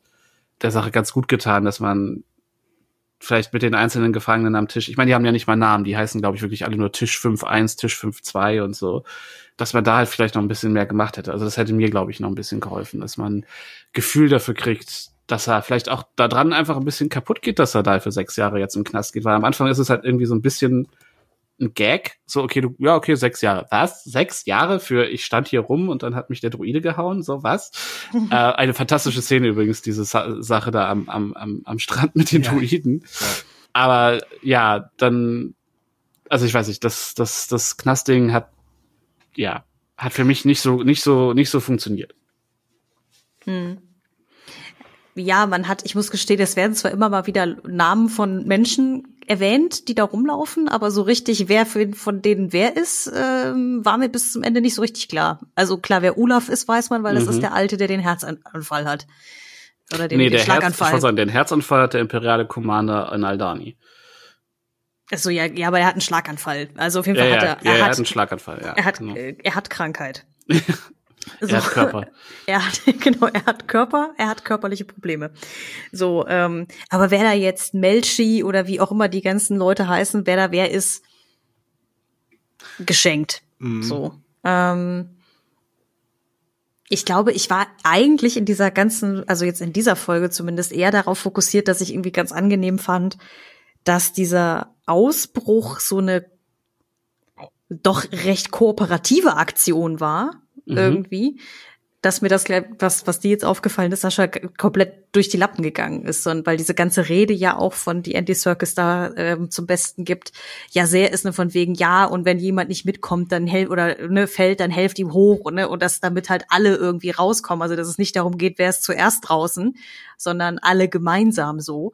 Ich glaube von diesem Spirit habe ich mich ein bisschen dann zum Ende hintragen lassen. Was äh, na, natürlich dann natürlich den sein sein vorläufiges Ende bis hierher noch sehr viel dramatischer macht so. Und vielleicht habe ich da auch einfach dann das äh, ein bisschen selbst schuld, weil ich das ja nur, wie gesagt, äh, wir wollten eigentlich mit der Aufnahme um 45 anfangen, um 46 liefen die Credits bei mir. Also, dass dann so die letzten 10 Minuten der Folge vielleicht auch unter einem gewissen Stress standen äh, beim Gucken. Ja. Hat der, also vielleicht muss ich das noch mal, muss Ja. ich das noch mal dann ohne den Stress gucken, aber Hm. Ich fand diesen ganzen Gefängnisplot eigentlich schon ziemlich geil, weil also ich erstens dieses ganze Setting so mega fand und einfach so beeindruckt war, wie durchdacht das Mhm. ist, diese Welt, die da gezeigt wird. Ähm, also wir haben ja auch die Einblicke jetzt schon wieder in, in, in diesem Command, Kom Kommandozentrum, wo man diese ganzen Dots da sieht. ja, äh, das, das, die Sets und alles war Ja. fantastisch. und, und dass sie, also, ne, wie sie sich das überlegt haben, dass das so, wie das aufgebaut ist mit den verschiedenen Levels und den verschiedenen Räumen und den Tischen und dann gibt's die Vorsteher und, und dann ist das Ganze ein Wasserkraftwerk im Grunde. Also man sieht ja, als die anfliegen, sieht man schon diese Strudel da neben, neben dem Mhm. Gefängnis und so. Und dass das irgendwie alles so komplett durchdacht ist. Also vom ganzen Setting finde ich es einfach schon mal mega genial. Also ich bin da sehr reingezogen worden und sag mal auch, dass du jetzt, für mich war das genau das richtige Level von wie sehr lerne ich, lerne ich die Leute kennen und wie sehr nicht. Also du kriegst ja zumindest die Namen von den Leuten an seinem Tisch mit. Also äh, Ulof und äh, Mershi und Stimmt, sie stellen Ham. sich am Anfang einmal vor, ja, genau. ja, stimmt, und, stimmt. und sag mal, viel mehr muss man dann vielleicht auch gar nicht wissen. Du hast zumindest mal die Namen von seinen Tischkollegen gehört und die anderen sind halt tatsächlich diese namenlosen Nummern äh, und andere Mitgefangene. Hm. Und, und dass du halt jetzt in der letzten Folge diesen Mega-Satz da äh, nie mehr als zwölf mitbekommst äh, von das war, war von mega Kino gut. Loy. Ja. Und jetzt halt noch mal so ein kracher letzter Satz von Kino Loy. Und, und ich finde, das ist jetzt wie so, so ein Paradebeispiel wie dieser Slow Burn, der sich jetzt über drei Folgen aufbaut und vielleicht langsam erzählt ist und so und wo vielleicht auch noch nicht viel passiert, aber dass dann jetzt durch diesen Aufbau einfach Raum ist für diese Nuancen in der Entwicklung von Kino Loy in der letzten Folge schon und jetzt auch wieder der Entwicklung in dieser Folge, die dann in diesem emotional zerstörenden Satz Ich kann nicht schwimmen endet, finde ich genial. Und ich finde, es ist nicht ein billiger Effekt, sondern es ist was, was sich die Serie irgendwie und die Figur verdient hat jetzt über, über drei Folgen hinweg. Deswegen, also ich bin mega zufrieden mit diesem ganzen Gefängnisplot.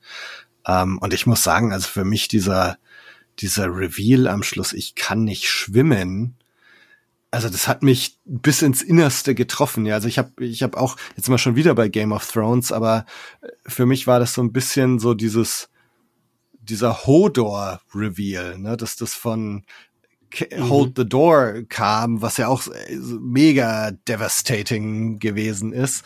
Und, und so ähnlich fand ich dieses I can't swim jetzt auch wieder. Ja, ich glaube, dieses Ende oder diese Tatsache, dass er nicht schwimmen kann, ich glaube, dass also mich persönlich hat das im Kopf so abgefuckt, weil, weil ich dann dachte, der Typ wusste die ganze Zeit, dass er nicht schwimmen kann. Und hat sich trotzdem entschieden, diese Nummer durchzuziehen und die anderen zu befreien. Was halt ja wieder so geil in dieses Thema reinspielt mit dem, was bist du bereit zu opfern? Und in dem Fall hat er sich selber geopfert. Ich weiß auch nicht, ob wir den nochmal wiedersehen oder ob das jetzt war, okay, jetzt kommt der Meat Grinder und das war's dann für ihn. So, könnte ich mir auch vorstellen. Aber ich glaube, also der Satz hat mich wirklich so dermaßen kaputt gemacht. Also das mhm. sind halt, es ist halt einfach so ein einfacher Satz. Ne, dieses, äh, und alle sind so quasi kurz vorm Ende, man hat's geschafft und auch wenn halt die ganzen Gefangenen mit diesem ne, One Way Out dann da hochlaufen, um zum Ausgang und so, das hat ja schon so einen sehr pathetisch-heroischen Vibe irgendwie. Ah, das war wirklich so dieses, oh mein Gott, es tut so weh, es tut so weh, aber irgendwie auch genau da, wo es weh tun sollte. Also ich sag's immer gerne wieder, Andor ist so eine Serie, die, die, die, die schmerzt an all den richtigen Stellen. so. Ich kann jetzt einfach nur sagen, dass ich es für einen Gag gehalten habe. Ich habe es wirklich für einen Wegwerf-Gag gehalten, als ich es eben gesehen habe. Wie gesagt, ich habe es eben gesehen, das einmal zur, zur, äh, zum Kontext. Und jetzt, wo wir so drüber nach, äh, so drüber reden und dann halt auch im Hinblick auf das den Monolog von Stellan Skarsgård, um ihn nochmal zu erwähnen. Ja, es ist, es ist halt auf einmal direkt sehr äh, so bittersweet. Also das ist so, okay, du hast gewonnen, aber du hast nichts gewonnen. So dein, deine, dein Sieg ist Asche. So, äh, das ist, äh, ist schon ganz schön mies. Also äh, ja, auch äh, echt äh, Kudos dafür. Und ich glaube, ich wollte auch nur noch mal meinen Punkt vielleicht klarzustellen, weil ich fand die Welt das Gefängnisticket, das, das war alles super durchkonzipiert und so viel besser als der Gefängniskreuzer bei Mando oder was auch oh, immer. Ja, also ja. ähm, genau den Vergleich habe ich auch gemacht vor zwei Folgen. Mhm. ja. Also es ist halt, ne, Worldbuilding finde ich aber sowieso bei Endor fantastisch. Und es ist wirklich, glaube ich, rein, das so, so, so wahrscheinlich so zwei, drei Zwischenszenen, wo, wo man merkt, dass Kästchen irgendwie auch was mental mit dem Ding hier zu tun hat und nicht halt direkt von, ich weiß nicht, was abgeht zu, okay, ich bin mit allen Kumpel und komme hier gut klar. Also dass das da halt einfach eine Übergangsphase gibt. Ich glaube, das wäre das Einzige, was mir, was ich gebraucht hätte, um das Ganze voll wertzuschätzen. Mhm. Weil wie gesagt, die, die Welt, die Uniform, die, die Platten, also das ganze Gimmick war fantastisch. Also, äh, und auch mhm. trotzdem hat man so Design-Throughlines, also es sieht auch immer noch ein bisschen aus wie die Inquisitionsfestung in, in Kenobi und so. Also da sind, äh, das sind so viele Sachen, die, die gut funktionieren einfach. Mhm ja, also deswegen weiterhin, ich bleib dabei, es ist die schwächste Arc für mich, äh, für, für mhm. Cassian zumindestens, aber auf keinen Fall schlecht. Und wie gesagt, was Tobi gesagt hat über Worldbuilding zu 100 Prozent bin ich dabei. Ja, ich bin halt mal gespannt, was es jetzt mit ihm halt dann im Finale macht, also jetzt mit Cassian Endo im Speziellen, weil ich tatsächlich auch ein bisschen darüber nachgedacht habe, dass in der Aldani-Arc ich will nicht sagen, dass er passiv war, weil dafür macht er zu viel, aber das ist ja wirklich dieses, ich bin hier, weil mich ein Typ bezahlt für die Nummer. So. Und was ihr alle für Idealismus fährt, ist mir egal. Und er übernimmt ja hier durchaus schon in der Planung und so weiter eine aktivere Rolle, auch wenn er halt, wie du Sascha so schön gesagt hast, eher der Mann im Schatten ist. Aber ist das halt wirklich irgendwie auch ist diese Arc dazu gedacht gewesen, um auch in dieser Figur so eine Wand Wandlung hinzu hinzubauen sozusagen ne, von also dass er einfach quasi jetzt ich meine, er hatte sowieso schon immer Grund, das Imperium scheiße zu finden, ne, aber halt wirklich auch mal aktiv was dagegen zu machen. Also das, was ja Luthen am Anfang ihm auch schon sagte, von wegen, hey, willst du ihnen nicht mal wirklich wehtun, so nach dem Motto. Mhm. Und er ist ja die ganze Zeit so, ah, nee, ja, ich weiß ja nicht, ne? Dass jetzt einfach dieser Drang, wirklich mal was zu verändern, auch in ihm einfach etwas stärker wird. Weil, wie gesagt, dieses, dieses Verbindungsstück zu der Person, die er ja in äh, Rogue One ist, das fehlt ja noch so ein kleines bisschen. Ja, in Rogue One ist er ja quasi das, was Luthen jetzt ist. Der, der gewillt ist, alles zu tun für die Rebellion und genau auch weiß, dass er eine Welt erschafft, in der er eigentlich keinen Platz hat. Hm. Und noch jetzt ist er halt gerade, ja, der junge Typ, der nicht jung aussieht, der halt sagt, okay, ich will hier rau, ich will einfach nur von meinem Drecksplaneten runter, so ein bisschen das Luke Skywalker Ding. So, ich will von meinem, von meinem Drecksplaneten runter und irgendwohin, wo es warm ist und will, dass es mir gut geht. Das hat, hat ja auch nicht so gut funktioniert, offensichtlich. und ich könnte mir vorstellen, dass das jetzt im Gefängnis, was er da erlebt hat und was er gesehen hat, das Thema nur noch mal unterstreicht und dann vielleicht das Opfer seiner Mutter, weil ich glaube leider nicht, dass seine Mutter da ra lebendig rauskommt aus der Nummer, ihn dann halt dazu bringt, sich Luthen ganz anzuschließen und dann darüber Mon Mothma kennenlernt und halt dann logischerweise dabei ist, wenn sie die Rebellion gründen. So. Mhm. Aber eine Frage habe ich noch, bevor wir es beschließen, ähm, weil das ist auch etwas, das mich kurz beschäftigt hat am Ende der Folge, ist, also mich persönlich stört es nicht, aber wie sehr stört es euch, dass dieser Plot um die Schwester so gut wie gar nicht wieder erwähnt wurde nach der ersten Folge? Ich glaube, es gibt noch eine Erwähnung, dass äh, Marva ja sagt, hör auf nach ihr zu suchen mhm. und danach hört man ja und sieht man von der ganzen Sache nie wieder was. Ja, wobei, also fairerweise muss man sagen, dass er ja jetzt erstmal verhindert war. Ne? Jetzt war er erstmal. Ja, ja, aber äh, also, sag mal so, das hätte man ja noch, also man hätte auch sich eine andere Story überlegen können. Ne? Also. Ja, aber also ich denke tatsächlich, dass das wiederkommen wird. Sonst hätten sie diese Erinnerungen jetzt auch nicht nochmal mit eingefügt. Und also ich glaube, dass bisher hat die Serie ja gezeigt, dass irgendwie jede Figur oder jeder angelegte Plot irgendwie doch noch wichtig war oder oder doch noch mal vorgekommen ist und dieser ganze Rückblick mit ihm und seiner Schwester auf diesem Planeten, wo sie da ihr Herr der Fliegen äh, Lifestyle hatten. ähm, Kenari. Kenari, genau. ähm, also ich bin mir relativ sicher, dass das schon auch nochmal aufgegriffen wird. Also entweder, dass er tatsächlich seine Schwester noch findet oder dass er jetzt sagt, so, jetzt ist er aus dem Gefängnis raus. Er hat immer noch mit der Rebellion nichts zu tun. Jetzt, jetzt geht er doch nochmal auf die Suche nach seiner Schwester oder irgendwas. Also ich glaube fest daran, dass das noch kommt. Vielleicht ist seine Wahl, die, oder sein Opfer, das er treff, äh, machen muss, dann halt, dass er seine Schwester aufgibt, dass er, dass es am Ende eine Szene gibt, okay, du kannst jetzt weiß ich, losgehen und Bix und die Rebellen retten oder du hast hier auf einmal einen Hinweis aus einer Quelle zu deiner Schwester und du kannst da hinterher, aber da läuft ein Timer und dann muss er, muss er sich halt entscheiden und entscheidet sich für die unmittelbare Familie oder die Rebellion oder äh, halt es dem Imperium zu zeigen, statt, statt dem Phantom seiner Schwester hinterher zu laufen. Ja, mhm. ja. Ja.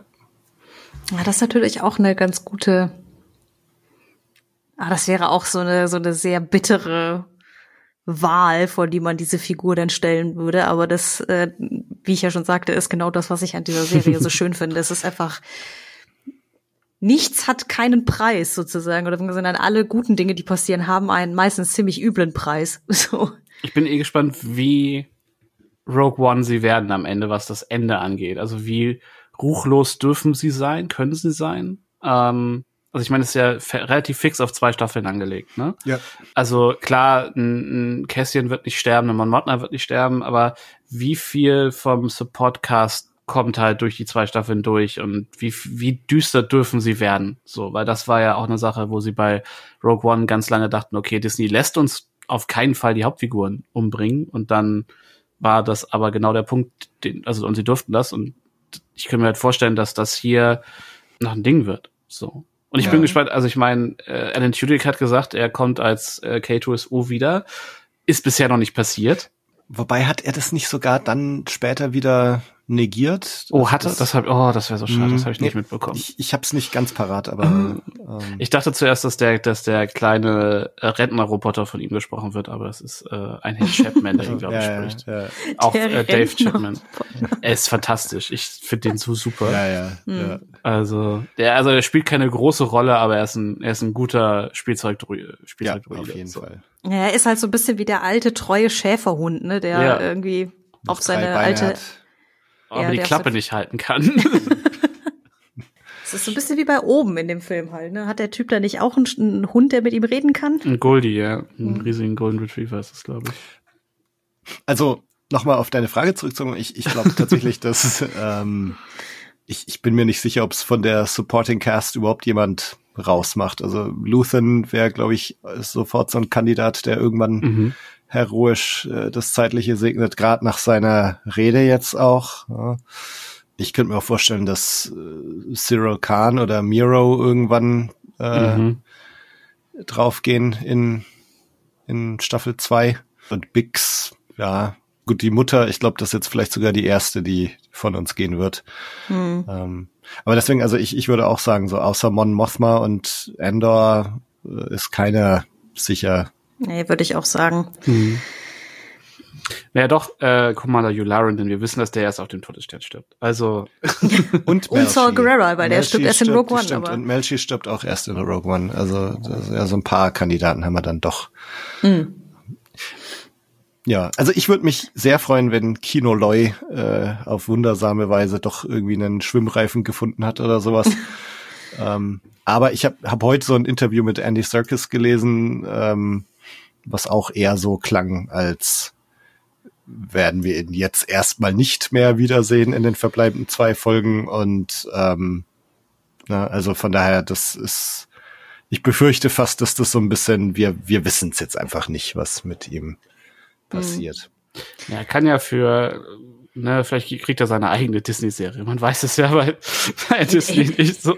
Hinterher gibt es noch den großen Plot, dass eigentlich Kino Loy dann in Snoke reingeklont wird oder irgendwie sowas, ne, oh weil er ja Gott. auch Snoke gesprochen hat. Also von so, von daher. Also ich, ich meine, ist, ist das der erste Schauspieler, der mit zwei verschiedenen Rollen im selben Franchise untergebracht wurde? Nee, oh, stimmt. Äh, Warwick Davis war schon. Ach ja, stimmt. Äh, er war ja, genau. Als Wicked und, und, dann. Anthony Daniels hat, hat äh, Anthony Daniels Anthony hat ja auch äh, genau.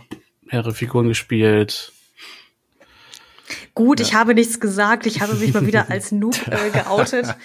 Ach, Katharina. Bei, beim nächsten Star Wars Quiz habe ich auf jeden Fall schon mal versagt. hm.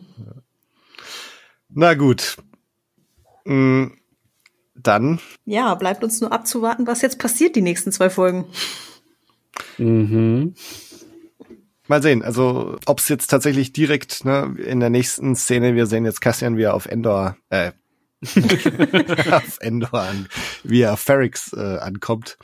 Also ich bin gespannt, also ob man jetzt diese Flucht äh, von von diesem Gefängnisplaneten, ob man da jetzt, ob das jetzt reicht, ne? Also dieses, man sieht ihn da über den Strand rennen und irgendwie taucht er dann wundersam auf Ferrix wieder auf.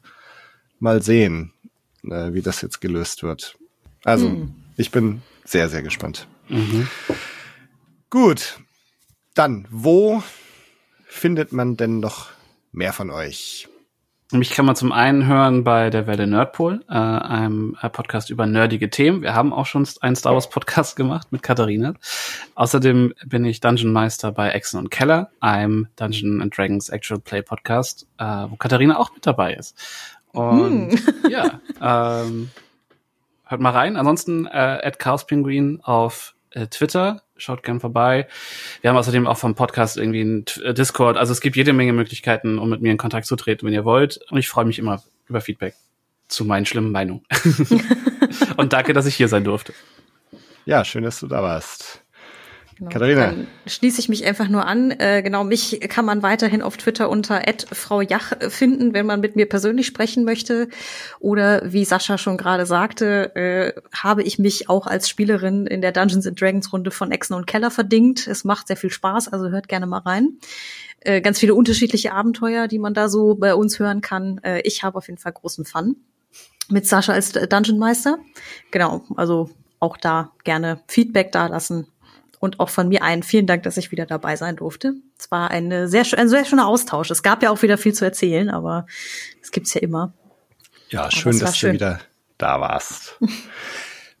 Blue Blues selber findet ihr auf Facebook, Twitter, Instagram, auf bluemilkblues.de, auf iTunes, auf Spotify. Schaut da mal vorbei, folgt dem Podcast, lasst Bewertungen da oder ein Abo All das hilft sehr und ich freue mich natürlich genauso von euch zu hören auf den verschiedenen Kanälen. Lasst uns eure Meinung wissen, lasst uns eure Theorien zum Überleben von Kinoloy wissen oder wie es jetzt noch weitergehen könnte.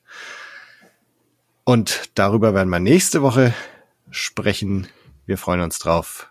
Macht's gut. Bis dann. Ciao. Ciao. Tschüss.